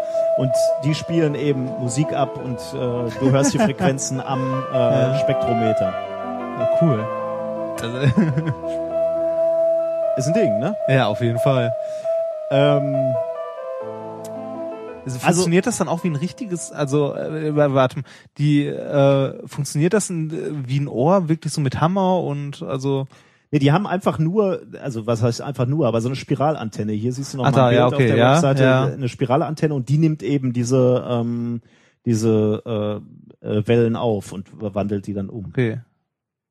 Ja, ähm, also das Irre ist halt, dass es halt möglich ist, mit einem 1000-Dollar-Drucker das zu machen und das, das lässt natürlich die Hoffnung äh, zu, dass man früher oder später sich tatsächlich quasi Ersatzteile äh, bauen kann. Ähm, die, die Frage, die du gerade gestellt hast, ist natürlich berechtigt. Äh, warum? Also, Ja, was ist das. Ziel? Und da muss ich ähm, äh, den den den äh, den Chef dieser dieser Forschungsgruppe, äh, der, der heißt äh, Mac Alpine, äh, der wurde eben das gefragt. Was ist das Ziel? Äh, wollt, wollt ihr Schwerhörige oder Mhm. oder tauben Leuten äh, Gehör wiedergeben? Und da muss ich ähm, äh, mu muss ich äh, muss ich sein sein sein Zitat hier äh, mal im Original vorlesen. The idea of this was Can you take a normal, healthy, average human and give them superpower that they wouldn't normally have? Oh Gott. Also äh, das Ziel war es tatsächlich, ähm, kann man Menschen Superkräfte geben. So wie der 6 Billionen Dollar Mann oder so, ungefähr, ne? ja. Wir, fangen, wir fangen mit den Ohren an und ähm, demnächst wär, wird man schneller laufen. Ja. Ich, ich glaube, das Einfachste, wenn man wirklich sowas machen möchte, also Menschen mit irgendwelchen bionischen Implantaten ausstatten, dann werden es wirklich äh, die Sinne sein, die man als erstes macht. Also hören, riechen, sehen, weil die Sensorik, die wir heute haben oder bauen können, geht ja weit über das hinaus, äh, also zumindest so im Labor, was der Mensch wahrnehmen oder sehen oder messen kann. Also von sich aus, wobei es glaube ich schwer wird, jemandem Beine, also bionische Beine, wenn man sich die Robotik mal anguckt, äh, die sagen ja, das dauert noch Jahrzehnte. Aber gerade so was Sensorik angeht, kann ich mir echt vorstellen, dass äh, das irgendwann mal soweit ist. Ja, ist äh, eine interessante Frage. Man, ähm, man würde sagen, ich meine, im Grunde genommen ist ja so ein Hörgerät, was ja schon seit Jahrzehnten Ja. auf der Welt ist. Ähm, das heißt, nee, ein Hörgerät wandelt natürlich, ähm, ist ja eigentlich nur ein Verstärker, ne? Macht Ja, den genau, Schall von außen lauter, damit du es hörst. Ja. Man müsste hier natürlich jetzt eine Kopplung zum Gehirn Ja. erreichen. genau. Ähm, Aber da habe ich auch mal, das suche ich vielleicht mal fürs nächste Mal raus, ähm, auch mal ein Paper gesehen, beziehungsweise einen kurzen Artikel ähm, für, über künstliche Netzhäute und so, dass also Blinde sehen konnten. Also nicht wirklich sehen, wie wir auch sehen können, sondern zumindest Hell- und Dunkelkontraste wahrnehmen können, was im Gegensatz zu gar nicht sehen ja schon äh, ein Riesensprung ist. Äh, du weißt, dass äh, ähm, eine Gruppe, die sich auch mit nanokristallinen Diamantschichten äh, beschäftigt, eben diese Schichten benutzt, um, um solche äh, Chips als Retina-Implantat äh, zu benutzen. Weil, die, weil da, da wird ziemlich schwierig. Das ist eine Sache, einen Sensor zu bauen. Man könnte jetzt einfach sagen, okay, jede, jede äh, billige Kam äh, Kamera vom, vom Ja, Mediamarkt genau. hat eine Auflösung, die einem äh, auf jeden Fall reichen würde, äh, besser als blind durch die Gegend zu laufen. Ähm, ich meine, jede, jedes iPhone hat, hat eine Kamera drin, die, die äh, vernünftige Bilder macht. Und die ist schon winzig. Genau. Das Problem ist gar nicht mal so sehr, den Sensor zu bauen, sondern einen Sensor zu bauen, den du, also die Kupplung von, äh, von Sensor zu Mensch. Also du, du musst es ja äh, erreichen, dass du ähm, die menschlichen Zellen an den künstlichen Sensor ankoppelst. Mhm. Und das ist eben die Frage, mit welchen Materialien kannst du das erreichen? Und Nanodiamante äh, oder nanokristalline Diamantschichten haben die Eigenart eben auch als, aus Kohlenstoff zu sein. Du kannst die halbleitend machen, also halbleitende Sensoren bauen, die vom Körper akzeptiert werden, weil sie eben aus Kohlenstoff sind, genauso wie der Körper auch zum größten Teil aus Kohlenstoff ist. Ähm, und ich glaube, mit diesen nanokristallinen Diamantschichten haben die eine, ein Raster von, jetzt muss ich vorsichtig sein, aber sowas wie 8 mal 8 Bildpunkte oder 16 mal 16 Bildpunkte gemacht. Ich glaube sogar 16 mal 16. Das heißt, einen Buchstaben erkennst du. Ja. Und ja nicht so schlecht ist. Du kannst immerhin schon mal Buchstaben lesen, Ja, wenn sie groß genug sind oder wenn du näher, nah genug dran gehst. Überhaupt, überhaupt irgendetwas wahrzunehmen Ja. für Leute, die halt sonst gar nichts, das ist. Ich meine, das sind das sind tatsächlich Kupplungen vom, äh, also die haben ähm, Menschen, glaube ich, genommen, die die spät im Leben erblindet sind. Das heißt, die ganzen äh, die ganzen äh, Verschaltungen im Gehirn waren schon Mhm. angelegt und denen haben sie diesen Sensor eingesetzt und der konnte halt wieder ähm, äh, nach einer gewissen Eingewöhnungszeit Buchstaben erkennen und damit bist du natürlich, das ist natürlich schon ein toller Erfolg für so Ja. jemanden. Definitiv. Gut. Was macht das Ei? Ähm, das Ei äh, hat äh, also eine Außentemperatur von, also nicht das Ei, sondern der Topf, der, Topf. kleine, von 75 Grad. Äh, obendrauf das Zeolit ist schon deutlich kälter geworden, aber da ist auch oben die ganze Zeit Wasser drüber geflossen noch, 45 Grad. Äh, es ist aber noch, wenn man so die Hand äh, drüber hält, so eine äh, feucht-tropische Atmosphäre. Und der Topf ist halt immer noch heiß. Ich würde sagen, das äh, Ei packen wir ganz am Schluss, äh, bevor wir Schluss machen, mal aus. Okay. Und äh, bis dahin habe ich nämlich auch mein Bier auf. Dann können wir das hier mal aufschlagen an, äh, Gut. äh, an Ja. dem äh, WG-Bierglas. Gut, dann Ja, dann äh, darf ich jetzt wieder, ne? Wenn du uns noch was Schönes mitgebracht hast. Ja, habe ich doch vorhin gesagt. Äh, Drachentöter Made in Texas. bin gespannt. ja. ja, äh, wie gesagt, es geht nicht um Wumm. Äh, der Titel ist auch äh, eher so aus der Not heraus entstanden. Ich wusste nicht, was ich da sonst hinschreiben sollte. Harry Potter war mir zu doof. Ähm, Siegfried. Ähm, Siegfried, äh, der Drachentöter. Ja, ja. Äh, äh, ne? Ähm, der äh, Nibelungensage. Genau, äh, das äh, Nibelungenlied äh, genau genommen. Äh, und zwar hat er ja von äh, Alberich hieß er, glaube ich, ähm, um den Drachen zu töten, ähm, eine Tarnkappe bekommen. Okay. Ähm, wobei in sämtlichen deutschen Verfilmungen steht, glaube ich, auch in der Wikipedia, äh, oder in gerade in neueren, ja, wobei neuer ist, wann wurde das verfilmt? So, äh, Jetzt wird wahrscheinlich hundertmal verfilmt. oder? ja, vor allem sehr gerne in den 30er Jahren. das, ähm, naja, ähm, Komisch, warum? ja, warum? Das, nee, aber wurde ja auch so äh, hundertmal schon verfilmt. Äh, diese Tarnkappe wird tatsächlich mal als Kappe dargestellt, obwohl das eigentlich ein Mantel ist. Okay. Ähm, äh, vom Wortstamm her, bla, Mhm. ist aber auch Latte. Ich will nicht klugscheißern, ich habe selbst nur in der Wikipedia gelesen. Ähm, hätte ich auch nicht gewusst. Äh, es geht also um einen Tarnmantel. Ähm, und äh, ein Tarnmantel, also so wie auch bei Harry Potter, ein Ding, das man sich überwirft und unsichtbar ist. Hätte jeder gerne, äh, wenn man sich jetzt überlegt, die haben in Texas da dran geforscht, kann man sich sehr gut überlegen, wo das Geld dafür wohl herkommt. Ich höre das Militär wieder Ja. im Hintergrund leise marschieren. Ach was. Man kann sich auch vorstellen, dass da wahrscheinlich äh, sehr schnell sehr viel Geld fließt. Äh, aber darum geht's nicht. Ähm, dieser ja, äh, leider geht's genau da. Ja, leider, genau. Ähm, aber äh, entwickelt äh, wurde das Ganze von, äh, also dieses Paper, das ich gefunden habe, vom Assistant Professor Andrea Alu. Mhm. Es ist ein R. Er kommt aus Italien. Das ist jetzt nicht erstaunlich, dass Ja. da Andreas, Hm? dass da Andreas rumlaufen. Achso, Wenn ja, ja, ja, ja, das- ja, okay. Ha, Das führt zu Ja, nichts. das ist, sind wir wieder bei schlechten Wortspielen. Ja, das Also- war jetzt, aber Ja, äh, hat in Rom promoviert, der gute Mensch, und ähm, der hat Folgendes gemacht. Und zwar hat er sich äh, einen äh, dielektrischen Zylinder genommen, Mhm. aus äh, einem dielektrischen Material, das äh, im, äh, insgesamt sehr gut erkennbar ist mit den Methoden, mit denen die gemessen haben. Ähm, und der hat es geschafft, äh, da ein, äh, eine Abschirmung rumzubauen aus Kupferfolie beziehungsweise Kupferfilamenten, äh, die mit noch ein bisschen Teflon dran, ähm, die dafür sorgen, dass dieser Zylinder komplett unsichtbar wird. Jetzt würde man sagen, ja, hat er geschafft, kriegt er die Kohle. Natürlich ist da ein klitzekleiner Haken dran, der wird unsichtbar in einem Frequenzbereich von ungefähr drei. Ehrlich? ja.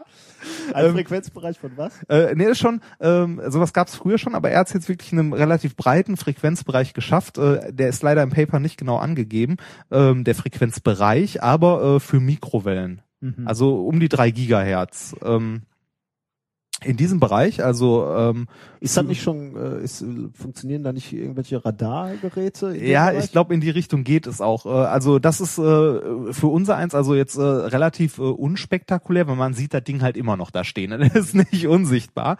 Äh, Aber wenn man äh, mit Mi für Mikrowellen ist das Ding quasi unsichtbar. Die werden an der Oberfläche ähm, ähm, so absorbiert und so wenig gestreut, dass das Ding für Mikrowellen wirklich unsichtbar ist. Also man sieht nichts mehr von dem Teil, wenn man mit einer Mikrowellenkamera sozusagen guckt.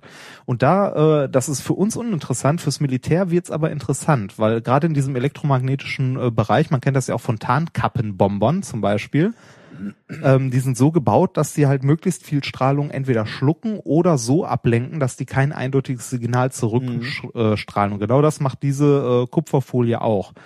Äh, das sind, die ist aus sogenannten Metamaterialien ähm, noch zusätzlich gefertigt ähm, die halt das ermöglichen, diese Mikrowellen zu schlucken.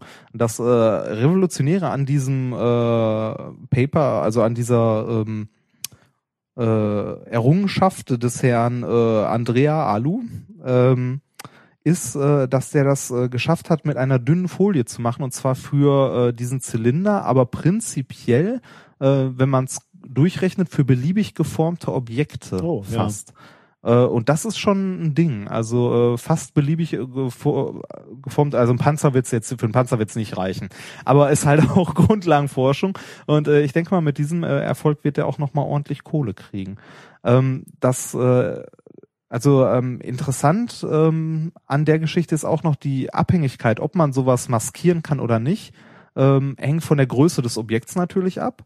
Äh, und zwar ähm, die Größe des Objekts verglichen mit der Wellenlänge, in deren Bereich man guckt. Aha. Das kann man sich ganz, also zumindest äh, hat man das als Physiker mal irgendwo gehört. Wenn man irgendwas messen möchte, hat man halt eine gewisse Auflösungsgrenze, äh, die durch die Wellenlänge halt beschränkt ist. Ich kann keine Sachen messen, ähm, die wesentlich kleiner sind als die Wellenlänge des Lichts oder was auch immer, womit ich messe. Ähm, und das kommt hier halt auch zum Tragen. Wenn man jetzt in diesem Gigahertz-Bereich ist, ist äh, die Wellenlänge natürlich schon sehr klein. Das heißt, die Objekte sind eigentlich sehr klein. Er hat es jetzt geschafft, größere zu maskieren. Ähm, wenn man jetzt in den sichtbaren Bereich möchte, da sind wir so bei 400 bis 600 Nanometern oder so, äh, ist der sichtbare, oder 700 Nanometer, ich weiß, fängt bei 400 Nanometern irgendwo an. Ähm, wenn man äh, sich den Bereich anguckt, dann ähm, wird es äh, leider wahrscheinlich nicht möglich sein, oder zumindest nicht einfach möglich sein, das zu maskieren, ähm, weil äh, die Objekte im Gegensatz zur Wellenlänge extremst groß sind. Also wenn man jetzt, äh, sagen wir mal, von so einem, von so einem Bierglas sprechen möchte ja. oder so. Ähm, wenn man allerdings äh, kleine Objekte maskieren möchte, da könnte es möglich werden. Und da kommen wir wieder in den Bereich äh, von äh, Nanotechnik. Wenn man jetzt winzige Roboter baut oder winzige Maschinen, ähm, 400 bis 600 Nanometer ist richtig? 700, ja. 700, ach verdammt. Ähm, aber nah dran. Ähm, dann kann man äh, irgendwann vielleicht mal fürs Militär interessant kleine Drohnen damit maskieren, die zumindest für elektrische Felder unsichtbar werden. Ähm, fand ich interessant, äh, aber auch nur so am Rande, deshalb ist das Thema auch ein bisschen kürzer ausgefallen. Wobei so richtig interessant wäre ja wirklich der Umhang, wo man äh, richtig, der wäre richtig interessant, äh, wo man halt selber unsichtbar wird. Äh, aber ich glaube, würde man denn unsichtbar, also ich meine, mit diesem Verfahren wird man ja nicht, äh, man, äh, man wird, also unsichtbar würde ja heißen, man kann durch mich durchgucken. Das heißt, äh, das Licht, was, wenn, wenn du mich anschaust, muss das Licht, was von hinter mir kommt, müsste um mich rumgeleitet werden und dann wieder gezielt abgegeben werden. genau, das wäre Das wäre da ja, da ist ja mehr so ein Versumpfen, ne? Also die, Genau, äh, das ist, ich äh, strahl dich an mit Mikrowellen, die Mikrowellen Ja. kommen nicht zurück und deswegen glaube ich, da ist kein Objekt quasi. Ja, genau, das ist halt, das ist eher so ein, ähm, ja, so ein sich grau anziehen vor einer grauen Wand. ja, also, genau, ja. ähm, Also ich würde halt äh, mit so einem Umhang, wenn der jetzt auch im sichtbaren Spektrum funktionieren würde, würde ich schwarz aussehen. Ne? Im Grunde, kommt, kommt ja. halt keine ähm, alles alles was mich anstrahlt wird geschluckt und könnte es im Grunde schwarz aussehen dann, ja. Interessant wird's, wenn man die Oberfläche jetzt noch irgendwie äh, durch elektrische Signale oder wie auch immer so ändern kann, dass die halt äh, Farben äh, des äh, Hintergrunds oder ähnliches. Ja. Aber da sind wir noch ganz, ganz weit in der Zukunft. Ach genau, eine Sache, die dieses äh, Paper von den anderen, also was gab es früher schon äh, massiv unterscheidet, ist, ähm, das sind die ersten, die es geschafft haben, wirklich ein dreidimensionales Objekt zu maskieren und zwar aus sämtlichen äh, Richtungen, Richtungen, auf denen ja. du drauf guckst. Alles andere, was man sonst gesehen hat, war immer, äh, wie es häufig bei äh, Experimenten ist, wir können das äh, maskieren, äh, wenn man nur bei Vollmond drauf guckt und auch nur mit einem Auge und äh, halb blind ist oder so. Nee, die haben es wirklich geschafft, ein dreidimensionales Objekt, und zwar ein Stab äh, von einer Länge von 18 Zentimetern, äh, Durchmesser 1,25 Zentimeter, ähm, den äh, komplett aus allen Blickrichtungen für diese Mikrowellen halt unsichtbar zu machen. Und das ist schon nicht schlecht. Das ist erstaunlich, ja. Ja, Im sichtbaren Bereich übertragen könnte man dann zumindest äh, zu Karneval als schwarzes Loch gehen. ja genau. Immerhin. Immerhin. ob, ob sich das dann lohnt, weiß man nicht, aber Hm. trotzdem, ja, sehr schön. Dann So. nä- nähern wir uns zum einen unserem Frühstücksei, unserem Ja. Abendbrotei und zum anderen Mein möcht, Bier noch nie leer. möchte ich dir noch eine Sache zeigen, ein Eye Candy habe ich es genannt, Moleküle unter dem Mikroskop. Ist das ein Video? Ähm, nee, es sind Bilder. Ah, da muss ähm, ich schnell so des, trinken. Deswegen äh, natürlich etwas ähm, äh, schwierig für unsere Zuhörer, aber ich, ich möchte ganz stark ermutigen, äh, unserem Link in den Shownotes zu folgen, weil die Bilder sind tatsächlich ähm, äh, nicht weniger als revolutionär, muss ich sagen, weil ähm, das sind Bilder, die man so noch nicht gesehen hat. Ähm, Ah, die, die- die wurden veröffentlicht im, im Science Magazine äh, online am 30. Mai, also ganz frisch. Und es ist tatsächlich zum ersten Mal gelungen, ein einzelnes Molekül beim Ändern seiner Bindung zu beobachten. Oh, so als Fotostrecke oder so in Echtzeit? Äh, als Fotostrecke, weil ähm, sie haben ein Molekül genommen, also relativ großen, ja, relativ großes Molekül C26H14. Ah, Ähm, ja. ah, das. Habe ich noch einen Sack von im Keller stehen. Ähm, ist auch egal, sie haben dieses Molekül genommen und das, dieses Molekül lag auf Silber. Und dieses Molekül haben sie mit einem AFM Also abgetastet. das ist äh, für die Leute, die das nicht kennen, das heißt Atomic Force Microscope. Genau. Äh, man fährt quasi ähm, einem einfachsten ausgedrückt, man kann damit atomar aufgelöst sich Oberflächen angucken. Ja, einfach ausgedrückt ist so eine Sache. Das ist schon echt erstaunlich. Ne? Also Ja. man, man würde ja sagen, okay, ähm, so ein Mikroskop, d- das hast du gerade schon ganz schön gesagt, gerät irgendwann halt an seine Auflösungsgrenzen. Ne? Und zwar ist das ein bisschen davon abhängig, wie die Wellenlänge des Mediums ist, mit dem man etwas betrachtet.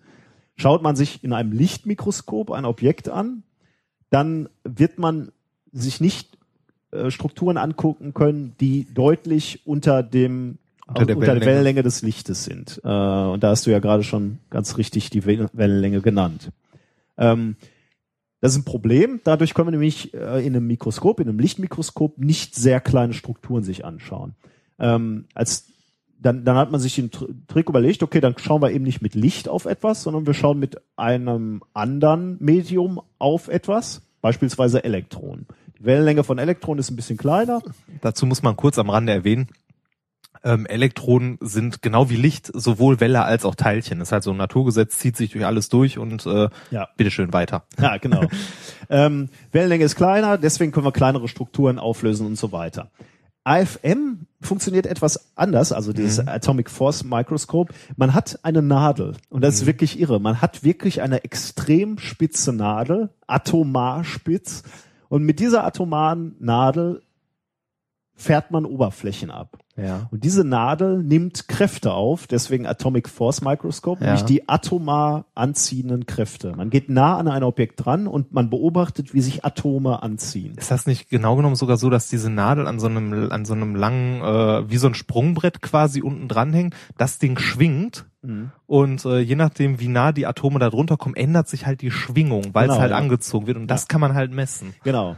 Und dann ist das schon irre. Da, also, ich äh, ich frage mich bei sowas immer, wer zur Hölle ist da drauf gekommen und wie? da muss ich meinem Sohn recht geben, äh, dass ich nur ein Halbforscher bin. Wenn du äh, morgen zu mir gekommen wärst und hättest gesagt, ich habe eine Idee für ein Messgerät, wir bauen AFM, hätte ich dir gesagt, das wird nix. ja, ja, ja. Also von daher, ähm, Also wir gehen mit dieser sehr, sehr spitzen Nadel an etwas dran und können seine Struktur sehen. Ähm, und diese Bilder, die, die sind tatsächlich in, in so einer Auflösung, ähm, äh, die, die jetzt äh, von, von dieser ähm, Gu- äh, Forschergruppe an der UC Berkeley gemacht wurden, ähm, dass man dieses Molekül auflösen kann. Dieses Molekül sitzt auf, ähm, auf einer Silberoberfläche.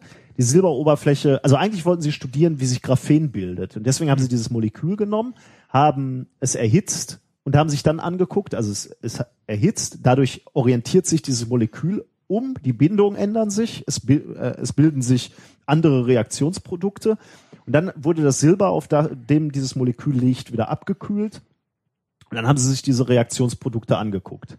Ähm, eins von dem Ergebnis, was sie da gesehen haben, haben sie erwartet. Drei waren völlig überraschend, das nur so nebenbei.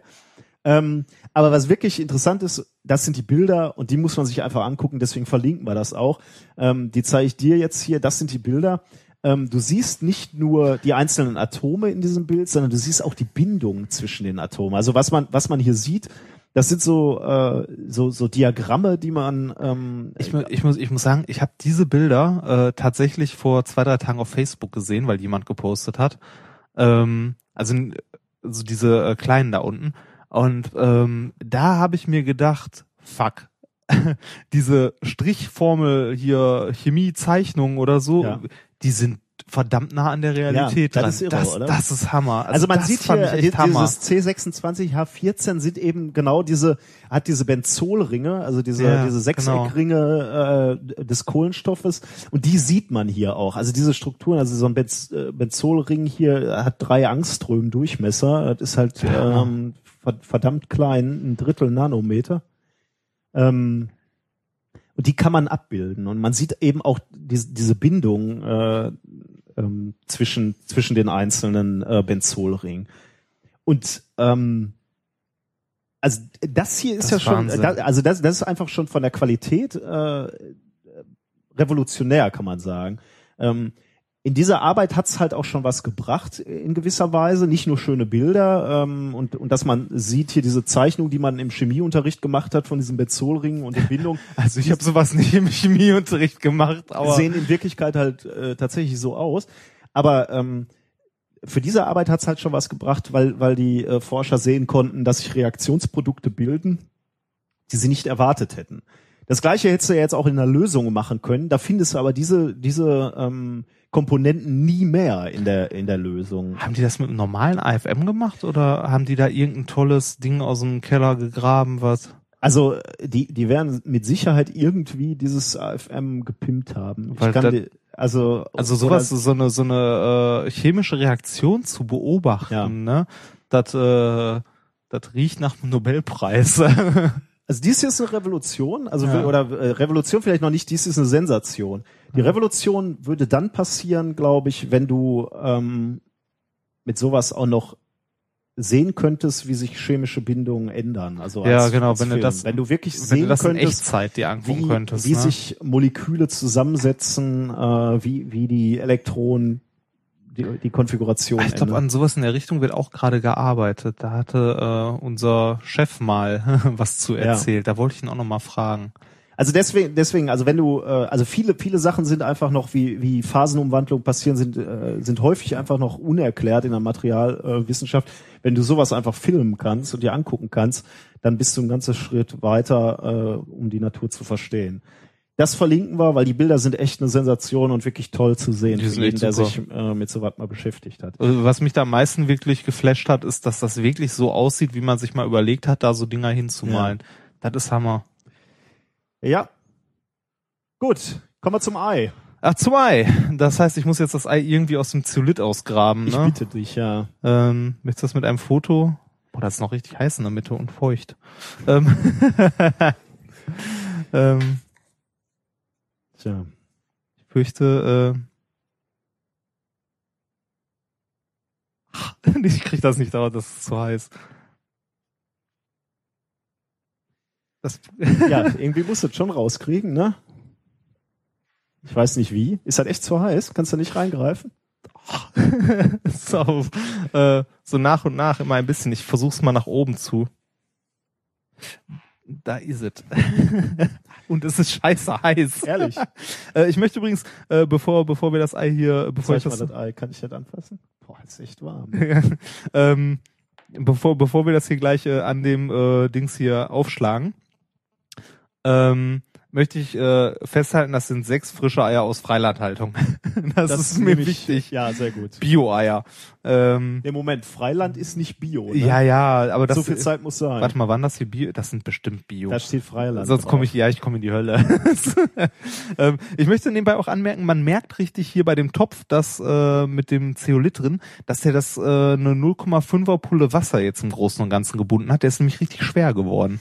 Ah, ja, ja, Das gut. ist, äh, Ähm, ja, Und das hat vorher quasi nichts gewogen, das Zeug. Äh, machst du Fotos vom? wobei ein bisschen ist ja auch verdampft. Ne, von dem Ja, Wasser. aber äh, so viel jetzt nicht. Das, es hat gequalmt. ja, Okay, du knallst das äh, Ei an. Ja. das ist. Ist fest, ne? Ah, nee. Ja, ein bisschen, bisschen suppig wird's, aber ist ja bei der Temperatur erstaunlich, dass da überhaupt noch was suppig ist, ne? Ja. Das ist auch nur ein bisschen hier. Jetzt haben wir natürlich keinen Löffel, was natürlich blöd ist. Es ist nicht hart gekocht, ne, kann man sagen. Nee. Aber ich bin eher eh so ein weich äh, Echt? Eiesser. Ja, ich glaube, da ich äh, nicht hundertprozentig äh, recherchiert habe, wie giftig das sein könnte, will ich dir nicht zumuten, das zu essen. Ja. Ähm, Aber ähm, ich meine, äh, der, äh, dann können wir, können wir natürlich auch noch kurz drüber sinnieren, was das Problem ist an dieser, ja, warte mal, lass, lass mich nochmal im Knipsen, was das Problem an de, dieser Zubereitung ist. noch mal kurz. Ähm, Da ist schön. sehr schön, ja. Also es, es ist schon so, fast so, wie ich mein Ei mag, muss ich Ja. sagen. Ich muss sagen, ich glaube, ich esse das jetzt auch mal nicht.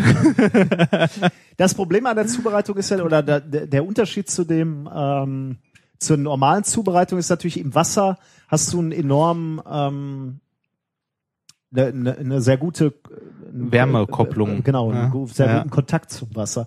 Hier hast du halt diese Perlen, die zwar sehr heiß sind, ähm, aber ähm, nur an sehr kleinen Stellen oder an, an sehr wenigen Stellen mit dem Ei kontaktieren. Ich glaube, da ist ein Problem bei deiner Zubereitung. Äh, Ich muss aber sagen, ich bin trotzdem erstaunt. Das ist ja äh, im Grunde, also sagen wir mal so, äh, noch ein bisschen Zeolit drauf und zwei, drei Tropfen Wasser und das ist ein hartgekochtes Ei.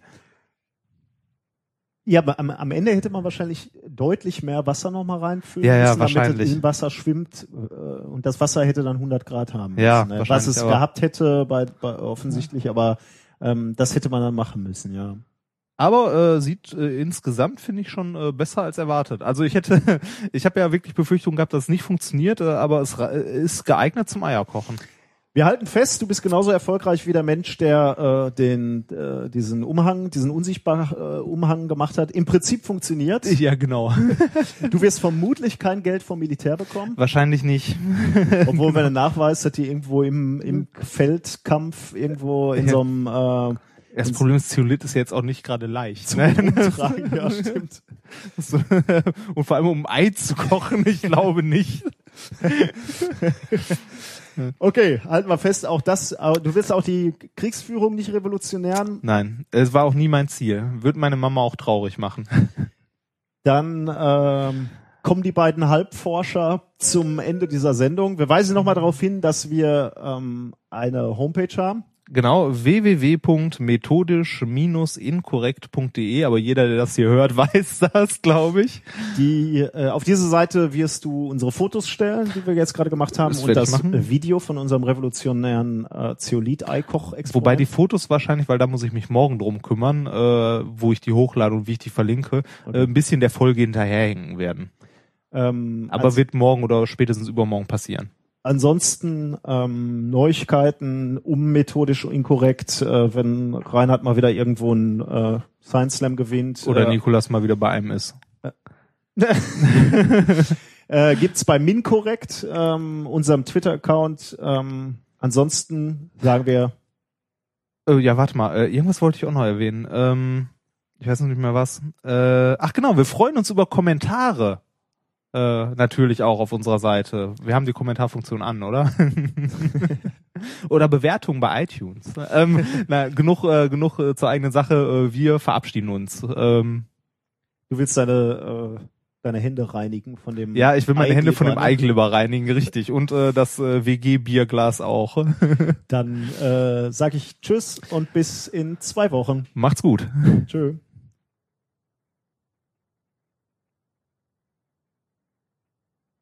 Funktioniert nicht. I just wanna sit in this lab. Forget about doing a western blot. This bacteria looks like snot. Cause the day I swear I'm not doing anything, I'm gonna kick my feet up and stare at the screen. Microscope on.